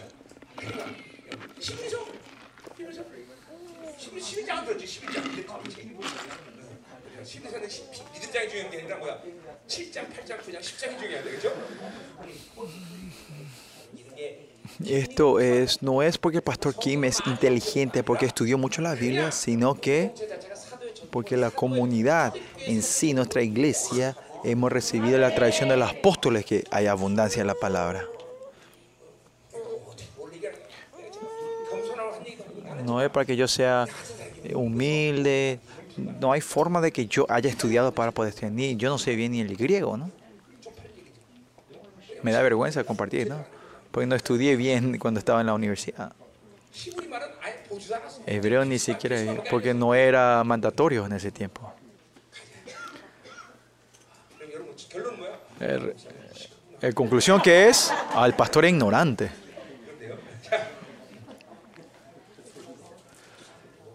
Ya son las once y media. ¿Cómo hacemos esto? 다시 말해 14절 11절 오늘 기도한다며. 예수 그리스도가 우리를 사랑하시고 영원한 이유와 좋은 소망을 보내주신 Versículo 16, y el mismo Jesucristo, Señor- nuestro Señor Jesús y Dios nuestro Padre, el cual nos amó y nos dio consolación eterna y buena esperanza por gracia, dice, ¿no? 하나님이 우리를 사랑 El cual nos amó, 예수님을 사랑한 동일한 사랑을 주셨다. que es el mismo amor que amó a Jesús y, y Dios, ¿no? que Dios, el mismo amor nos dio a nosotros, por eso, para amarnos, Él pudo descuartizar o destruir a su Hijo por nosotros, ¿no? Al final, la corriente de nuestra espiritualidad es recibir su amor. ¿Verdad? El apóstol Juan vio toda la gloria al reino de Dios. Él resume diciendo Dios es amor. Es una revelación tremenda haya visto, que Él haya visto toda la gloria de Dios y haya cubierto y resumido con la sangre, de Cristo eh, con el amor de Dios, es tremendo, ¿no? En Corintios dice también que, que es el reino del amor del Hijo, ¿no? Que el reino de Dios, otra forma de decir, en una palabra, es amor, amor. Dios es amor y Dios no sabe otra cosa más que amar. Que eh, si no recibimos ese amor, no podemos recibir ese amor al final. Nosotros podemos decir que no hicimos nada pues, ataduras, heridas. Mediante esto, no, no hay, existe un alma que no pueden recibir el amor de Dios. Tenemos que dejar todo atrás y resolver esto, ¿no? Y como dice en primera, primera Timoteo 1.5, dice que tenemos que eh, el corazón limpio, buena conciencia y fe no fingida, tener estos tres canales bien limpios para recibir el amor de Dios sin limitaciones, ¿no? En todo nuestro proceso de la espiritualidad, la predestinación es, es el amor. así como Dios amó a su Hijo unigénito y el amor que tiene hacia nosotros es el mismo amor. El, nivel del monto, cantidad, calidad, no es que se refiere a eso, sino que su esencia, su, tendencia esencial es amor, por eso Él no ama y por eso no, no hay otra forma más que amarnos a nosotros, ¿no? Yo no sé qué es eso, ¿no? No sé cómo explicarle, pero amor, el amor por eso cada uno tenemos diferente nivel de recibir el amor. Por eso Pablo cuando expresa ese amor, dice, él no dice este amor es grande. ¿Cuál amor no dio? O sea, tan, que nos eh, Dios amó, Dios amó de tal manera, ¿no? De tal manera, ¿no? No es cantidad, de él no, no se puede expresar la cantidad y la cualidad del amor. Pues no sabemos cuál es, pero el que recibe ese amor sabe, el que recibe 10 amor dice que es 10, el que 100, 100, y lo que recibe 1000 es 1000. Por eso Juan dice de tal manera, cuál amor, tal amor, pues él no define ese amor, que cómo es ese amor. Por eso de acuerdo al monto que recibimos sabemos ese amor. por eso estos canales tienen que abrirse completamente y poder recibir el amor original de Dios. Entonces ya después el final de nuestra espiritualidad, ¿no? Y dice que no, ah, cual nos amó y nos dio consolación eterna. Nos amó, por eso nos da una consolación eterna. Eterna. Nos consola acá y cuando vamos al reino de Dios nos va a estar consolando ahí. El consuelo de Dios, aunque nos sientan que están haciendo, no saben cuán importante es, pero en esta tierra tenemos su consuelo, en ese reino tenemos que su consuelo para poder vivir. La palabra consuelo significa es la palabra paracletos, nos llama de al lado, que nos habla, es el Espíritu Santo, ¿no? Viene de la misma ra- raíz de la palabra, o, Espíritu Santo o consolación, ¿no? ¿Y qué es lo ahora el Espíritu Santo también? Que nos consuela. Para vivir con Dios, siempre sí o sí necesitamos su consuelo. ¿Por qué necesitamos consuelo? esencialmente la iglesia tesalonicense está en medio de tribulaciones. Ellos necesitan, por eso necesitan consuelo, no. El consuelo, porque eh, la diferencia este infinito, Dios y, finito yo, hay una siempre una, hay una diferencia grande, ¿no? No importa cuánta espiritualidad yo haya hecho, y, Dios está aquí. Y yo trato de, alcanzarle. Pensé que llegué donde él estaba, pero Dios estaba está más lejos, ¿no? Y así en ese tiempo podemos desanimarnos, frustrarnos fácilmente. Y eso es que usted eternamente van a ir imitando a Dios. Y esa va a ser la vida. Este, pensando que ya alcanzaste como Dios y Dios está allá. Y vas corriendo otra vez y Él está más allá otra vez. Por eso Él es el Dios creador y nosotros somos ahora seres divinos, pero divinos, dioses dependientes de Él, ¿no? Aunque seamos dioses, si el creador, Dios perfecto, toda la esencia que hay una diferencia a, a, abismal entre nosotros y Él es un paso, algo que tenemos que ir imitando eternamente si no estamos creciendo y no estamos siendo transformados y no estamos viviendo con Dios, ¿esa persona necesita consuelo? No necesita consuelo esa gente. Porque siempre están en ese mismo lugar, no necesita consuelo, ¿no? Está ahí, dormí bien, está, está bien ahí. Duérmete niño, duérmete ya, ¿no? Pero el consuelo es a la gente que está siempre, eh, tiene esa intuición hacia la dirección de Dios. A esa gente Dios le da su consuelo le está diciendo, estás atendiendo bien. Otra vez, vamos, seguimos, seguimos. Por eso Pablo dice en Filipenses, no es que yo haya alcanzado, sea perfecto, pero sigo adelante para alcanzar por lo cual no he obtenido, ¿no? Porque él tiene esta intuición de seguir peleando. ¿Por qué? Porque Dios dice, oh, está bien, sigue orando, vamos a levantarnos, vamos otra vez, estás haciendo bien las cosas. Así el Señor te da consuelo para seguir avanzando otra vez. Te llena otra vez con su justicia. Se, hiciste bien, hiciste bien, vamos, vamos. Y el consuelo de Dios que es, es la fuerza real de Dios en tu vida, ¿no? No es algo emocional, una palabra emocional, claro, eso también es consuelo, pero te da una fuerza real, energía eh, eh, real para que vos podamos seguir corriendo esta carrera, ¿no? Y lo que viene de Dios, este consuelo, es la fuerza que Dios le da a, todos. a los que no están corriendo, a los que no están viendo el Espíritu, ¿tienen consuelo? No, no hay consuelo. No es porque hay tribulación está el consuelo. El, la, la, tribulación o sufrimiento con la fuerza del Espíritu Santo que Dios ya te dio es más que suficiente para ganar. El consuelo de la tribulación sí necesita, pero el consuelo principal es a la gente que le da, que la gente que quiere vivir de Dios, vivir por Dios.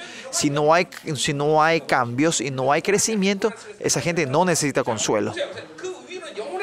Y ese es un consuelo eterno. Y en ese sentido, Pablo usa esta palabra que es un consuelo eterno. ¿Me entienden, no? Porque cuando, si no, Marcelo, hay, hay, hay, hay sufrimiento. No, ¿para qué entonces vamos a un consuelo eterno, no? Consuelo eterno y... Y Kama dice, y os confirme toda buena palabra y, no, perdón, y una buena esperanza por gracia, ¿no?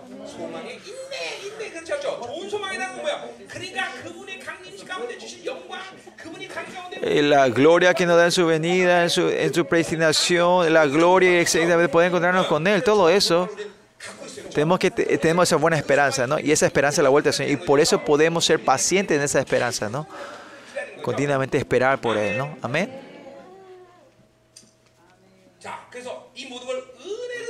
Y nos dio de gracia en todo esto, ¿no? No es que yo procuré, yo hice, sino es todo esto es por la gracia del Señor. En su gracia está todo, el consuelo, la esperanza. Por eso Dios consuele vuestro corazón, conforte y vuestro corazón, ¿no? No es que conforte, consuela tu situación, tu- tu- sino es tu corazón, tu cardia, tu espíritu y tu alma, tu espíritu. A esencialmente, tu espíritu tiene que estar saludable y si tiene el consuelo de Dios, esa persona va a ser saludable. Es, es cuestión, problema del espíritu, no de, la- de- tu situación, de tu carne. No, yo no tengo dinero, el Señor te da consuelo, te va a dar dinero. Yo, ese no es un Dios que yo conozco, ¿no? ¿Cuál es el consuelo de Dios? Es tu espíritu. Miren, cuanto más vive el, el espíritu vive de Dios, es más, más eh, saludable. Es.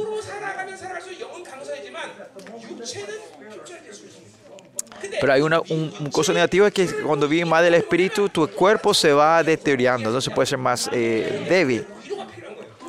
Pero Dios te puede dar consuelo, porque si el espíritu va creciendo, tu cuerpo se va deteriorando, se va, hay una vez que el cuerpo no puede alcanzar, no puede alcanzar el crecimiento del espíritu. Entonces Dios te da un consuelo y tu espíritu entra a otro nivel para poder acarrear, llevar la debilidad de tu cuerpo, ¿no? Y así, cuando vas creciendo en el espíritu, hay consuelo, pero usted vos podés trascender sobre las debilidades de tu cuerpo, del, del físico, ¿no? Yo dije esto, ¿no? Eh, llegamos a, al clima, al punto alto de la montaña. ¿Quién fueron? Moisés y Josué, ¿no? Y, Israel estaban bajo la montaña, el pie de la montaña, ¿no? Y estaban en la corrupción, ¿no? Josué y Moisés que estaban, eh, ellos, eh, como es, suben a otra cima. Es lo mismo, espiritualmente estás en unas cimas y te subí a otra cima. Así continuamente estás lleno de, lleno espíritu en la cima para subir a otro nivel. Tu físico se puede cansar para llegar a otro, a otro y ahí Dios te da otro consuelo y le te da una fuerza general a tu, todo tu físico. Te da eh, nuevo entendimiento, tu cuerpo se renueva, te da una fuerza nueva, te renueva y ahí te puedes subir a otra cima y como como Moisés, aunque era 120 años, eh, sus ojos estaban saludables, dice, ¿no? No se debilitaron sus ojos. Bueno, eh, el consuelo, el conforte de Dios, no lo tiene que tomar ligeramente. Es, es la fuerza real que Dios te provee. Por eso continuamente tenemos que estar subiéndonos a otro nivel. Y el consuelo está en el corazón, ¿no? conforme con, conforte vuestros corazones y os confirme en toda buena obra y obra, ¿no? buena palabra y buena obra, ¿no? Eh, que todos los, los frutos de la, de la, bondad de Dios, ese, ese, proceso de la predestinación que Dios que nos justifica y nos glorifica, entonces que Dios va a ir formando esos frutos buenos en nuestro fruto, eh, eh, esas obras y esos frutos de la obra de la fe, trabajo del amor, constancia de la esperanza y esa vida de los justos que vivirán de la fe, ¿no? Sin fruto no podés confirmar y te, y te sacudir, mover fácilmente, ¿no? Por eso ustedes continuamente en los frutos son la fuerza que te estabiliza y te da fuerza para seguir adelante, ¿no? En toda tu área, en tu vida, en la fe y en la justicia, tiene que haber frutos, ¿no? Sin frutos, sin buenas obras, va a ser difícil, ¿no? So, buena obra, buena palabra. ¿Y por qué acá mi palabra? En Efesios nosotros vivimos esto, ¿no? En toda situación, los hijos de Dios viven del poder de la palabra, vivir con tu boca, ¿no? Especialmente en el tiempo de tribulación de esta iglesia, la iglesia tesalonicense es importante la palabra porque hay eh, problemas, hay distribución, puede haber palabras de quejas, quejarse, decir palabras malas y eso no. Pero en este tiempo de, de- de tribulación pueden dar palabra de fe, palabra de luz, palabra de unción, palabra de poder, palabra de palabra, la palabra de Dios, abrir los cielos, ¿no? Por eso esa palabra positiva es palabra de Dios. hay que, cuanto más difícil, cuanto más tinieblas, palabras de fe, como unción y autoridad, palabra autoridad, palabra unción, ¿no? Amén. Lo demás hacemos mañana.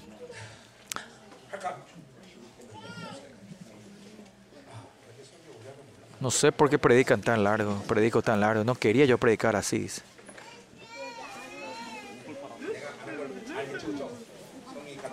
Ustedes saben, no fui yo. Y cuando mi palabra yo me empiezo a apurar, el Espíritu Santo se, apu- se está moviendo, ¿no?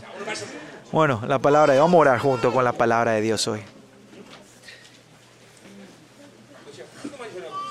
Prediqué mucho, no sé con qué vamos a orar hoy, ¿no?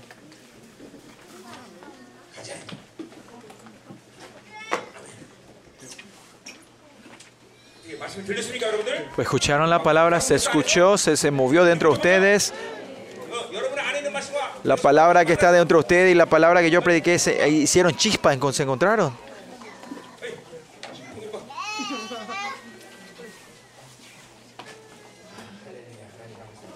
Te damos la gracia, Señor.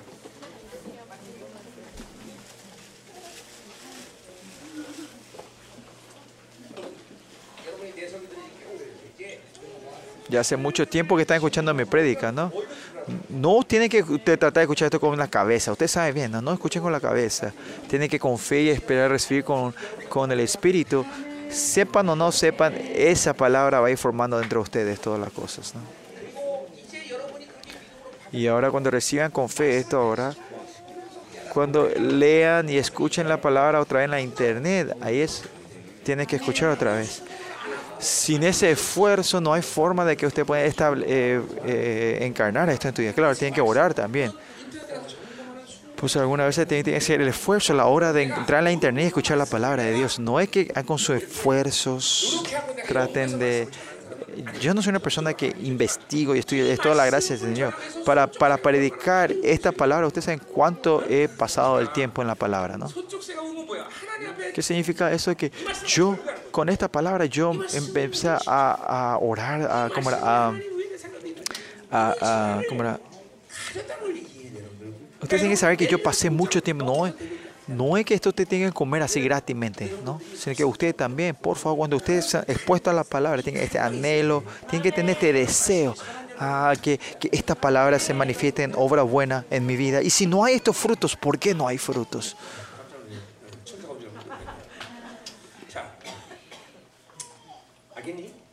¿Me entienden?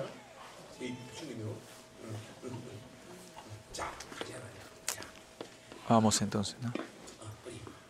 어, 우리 어, 뭐죠? 저거 한번 하자.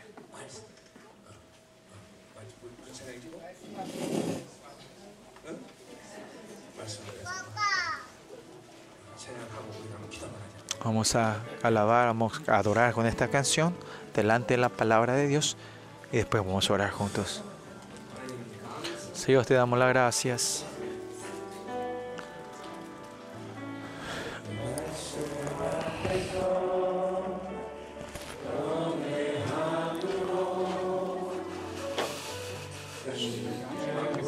Oh Dios, te damos las gracias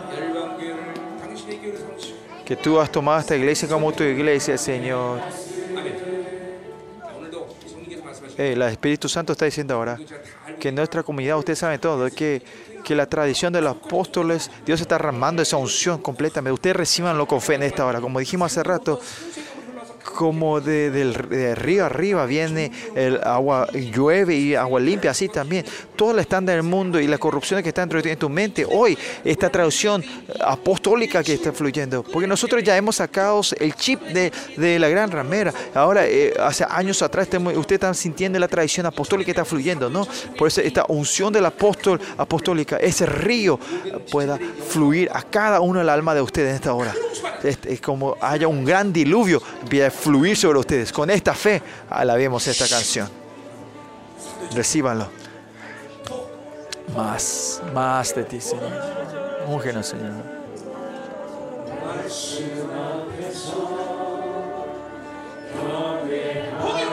Más de ti, Señor. Úngenos.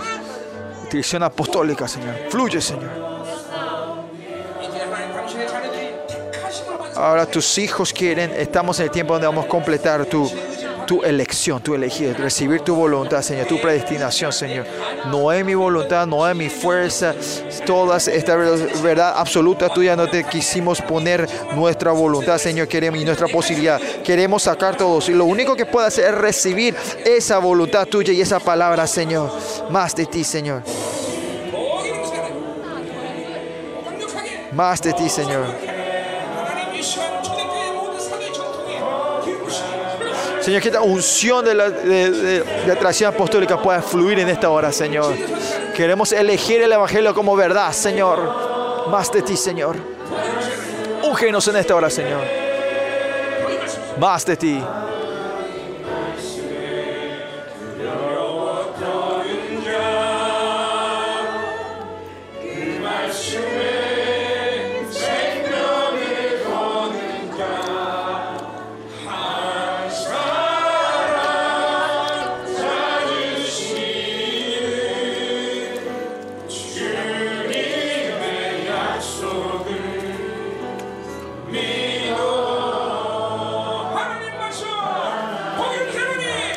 en esta hora, Señor. Abre nuestro corazón, abran sus corazones.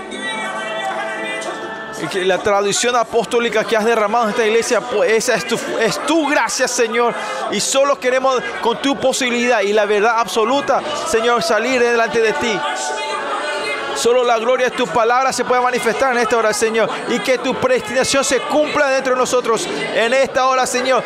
Todas las corrupciones, todas las cosas sucias dentro de nosotros se vayan. Que, que el diluvio de tu gracia lo lleve, lo arrase, Señor. Oramos juntos. Más de ti, Señor.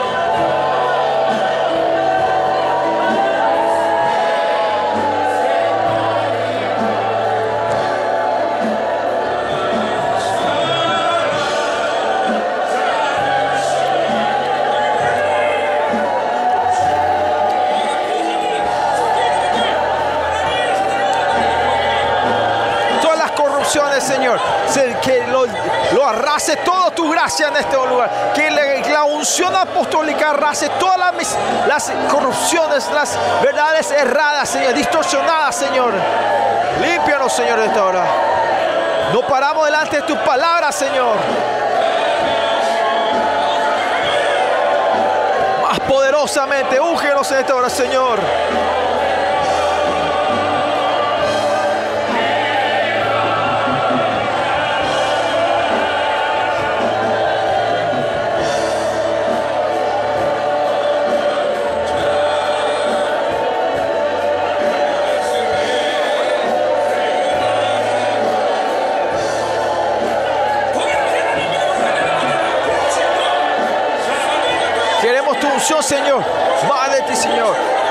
Apostólica pueda fluir como cataratas y caiga sobre nosotros. Toda inmoralidad, tendencia humana, toda, todo nuestro humanismo, Señor, sea arrasado completamente, Señor.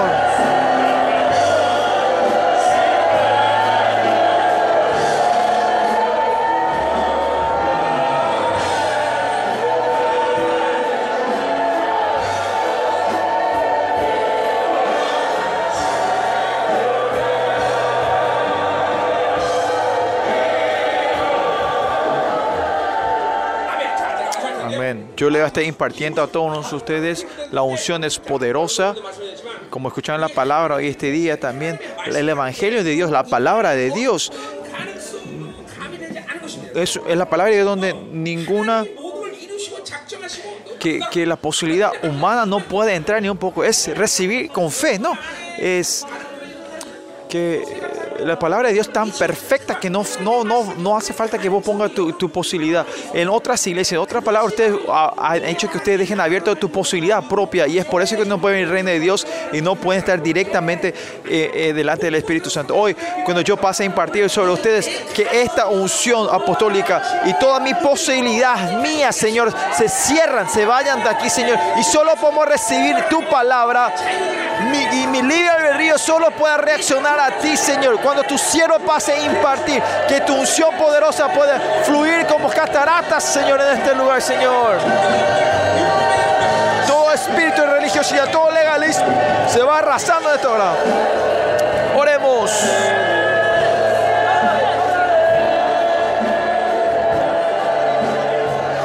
Gracias por participar esta noche también. Acá terminamos la, la transmisión. Nos vemos mañana. Bendiciones.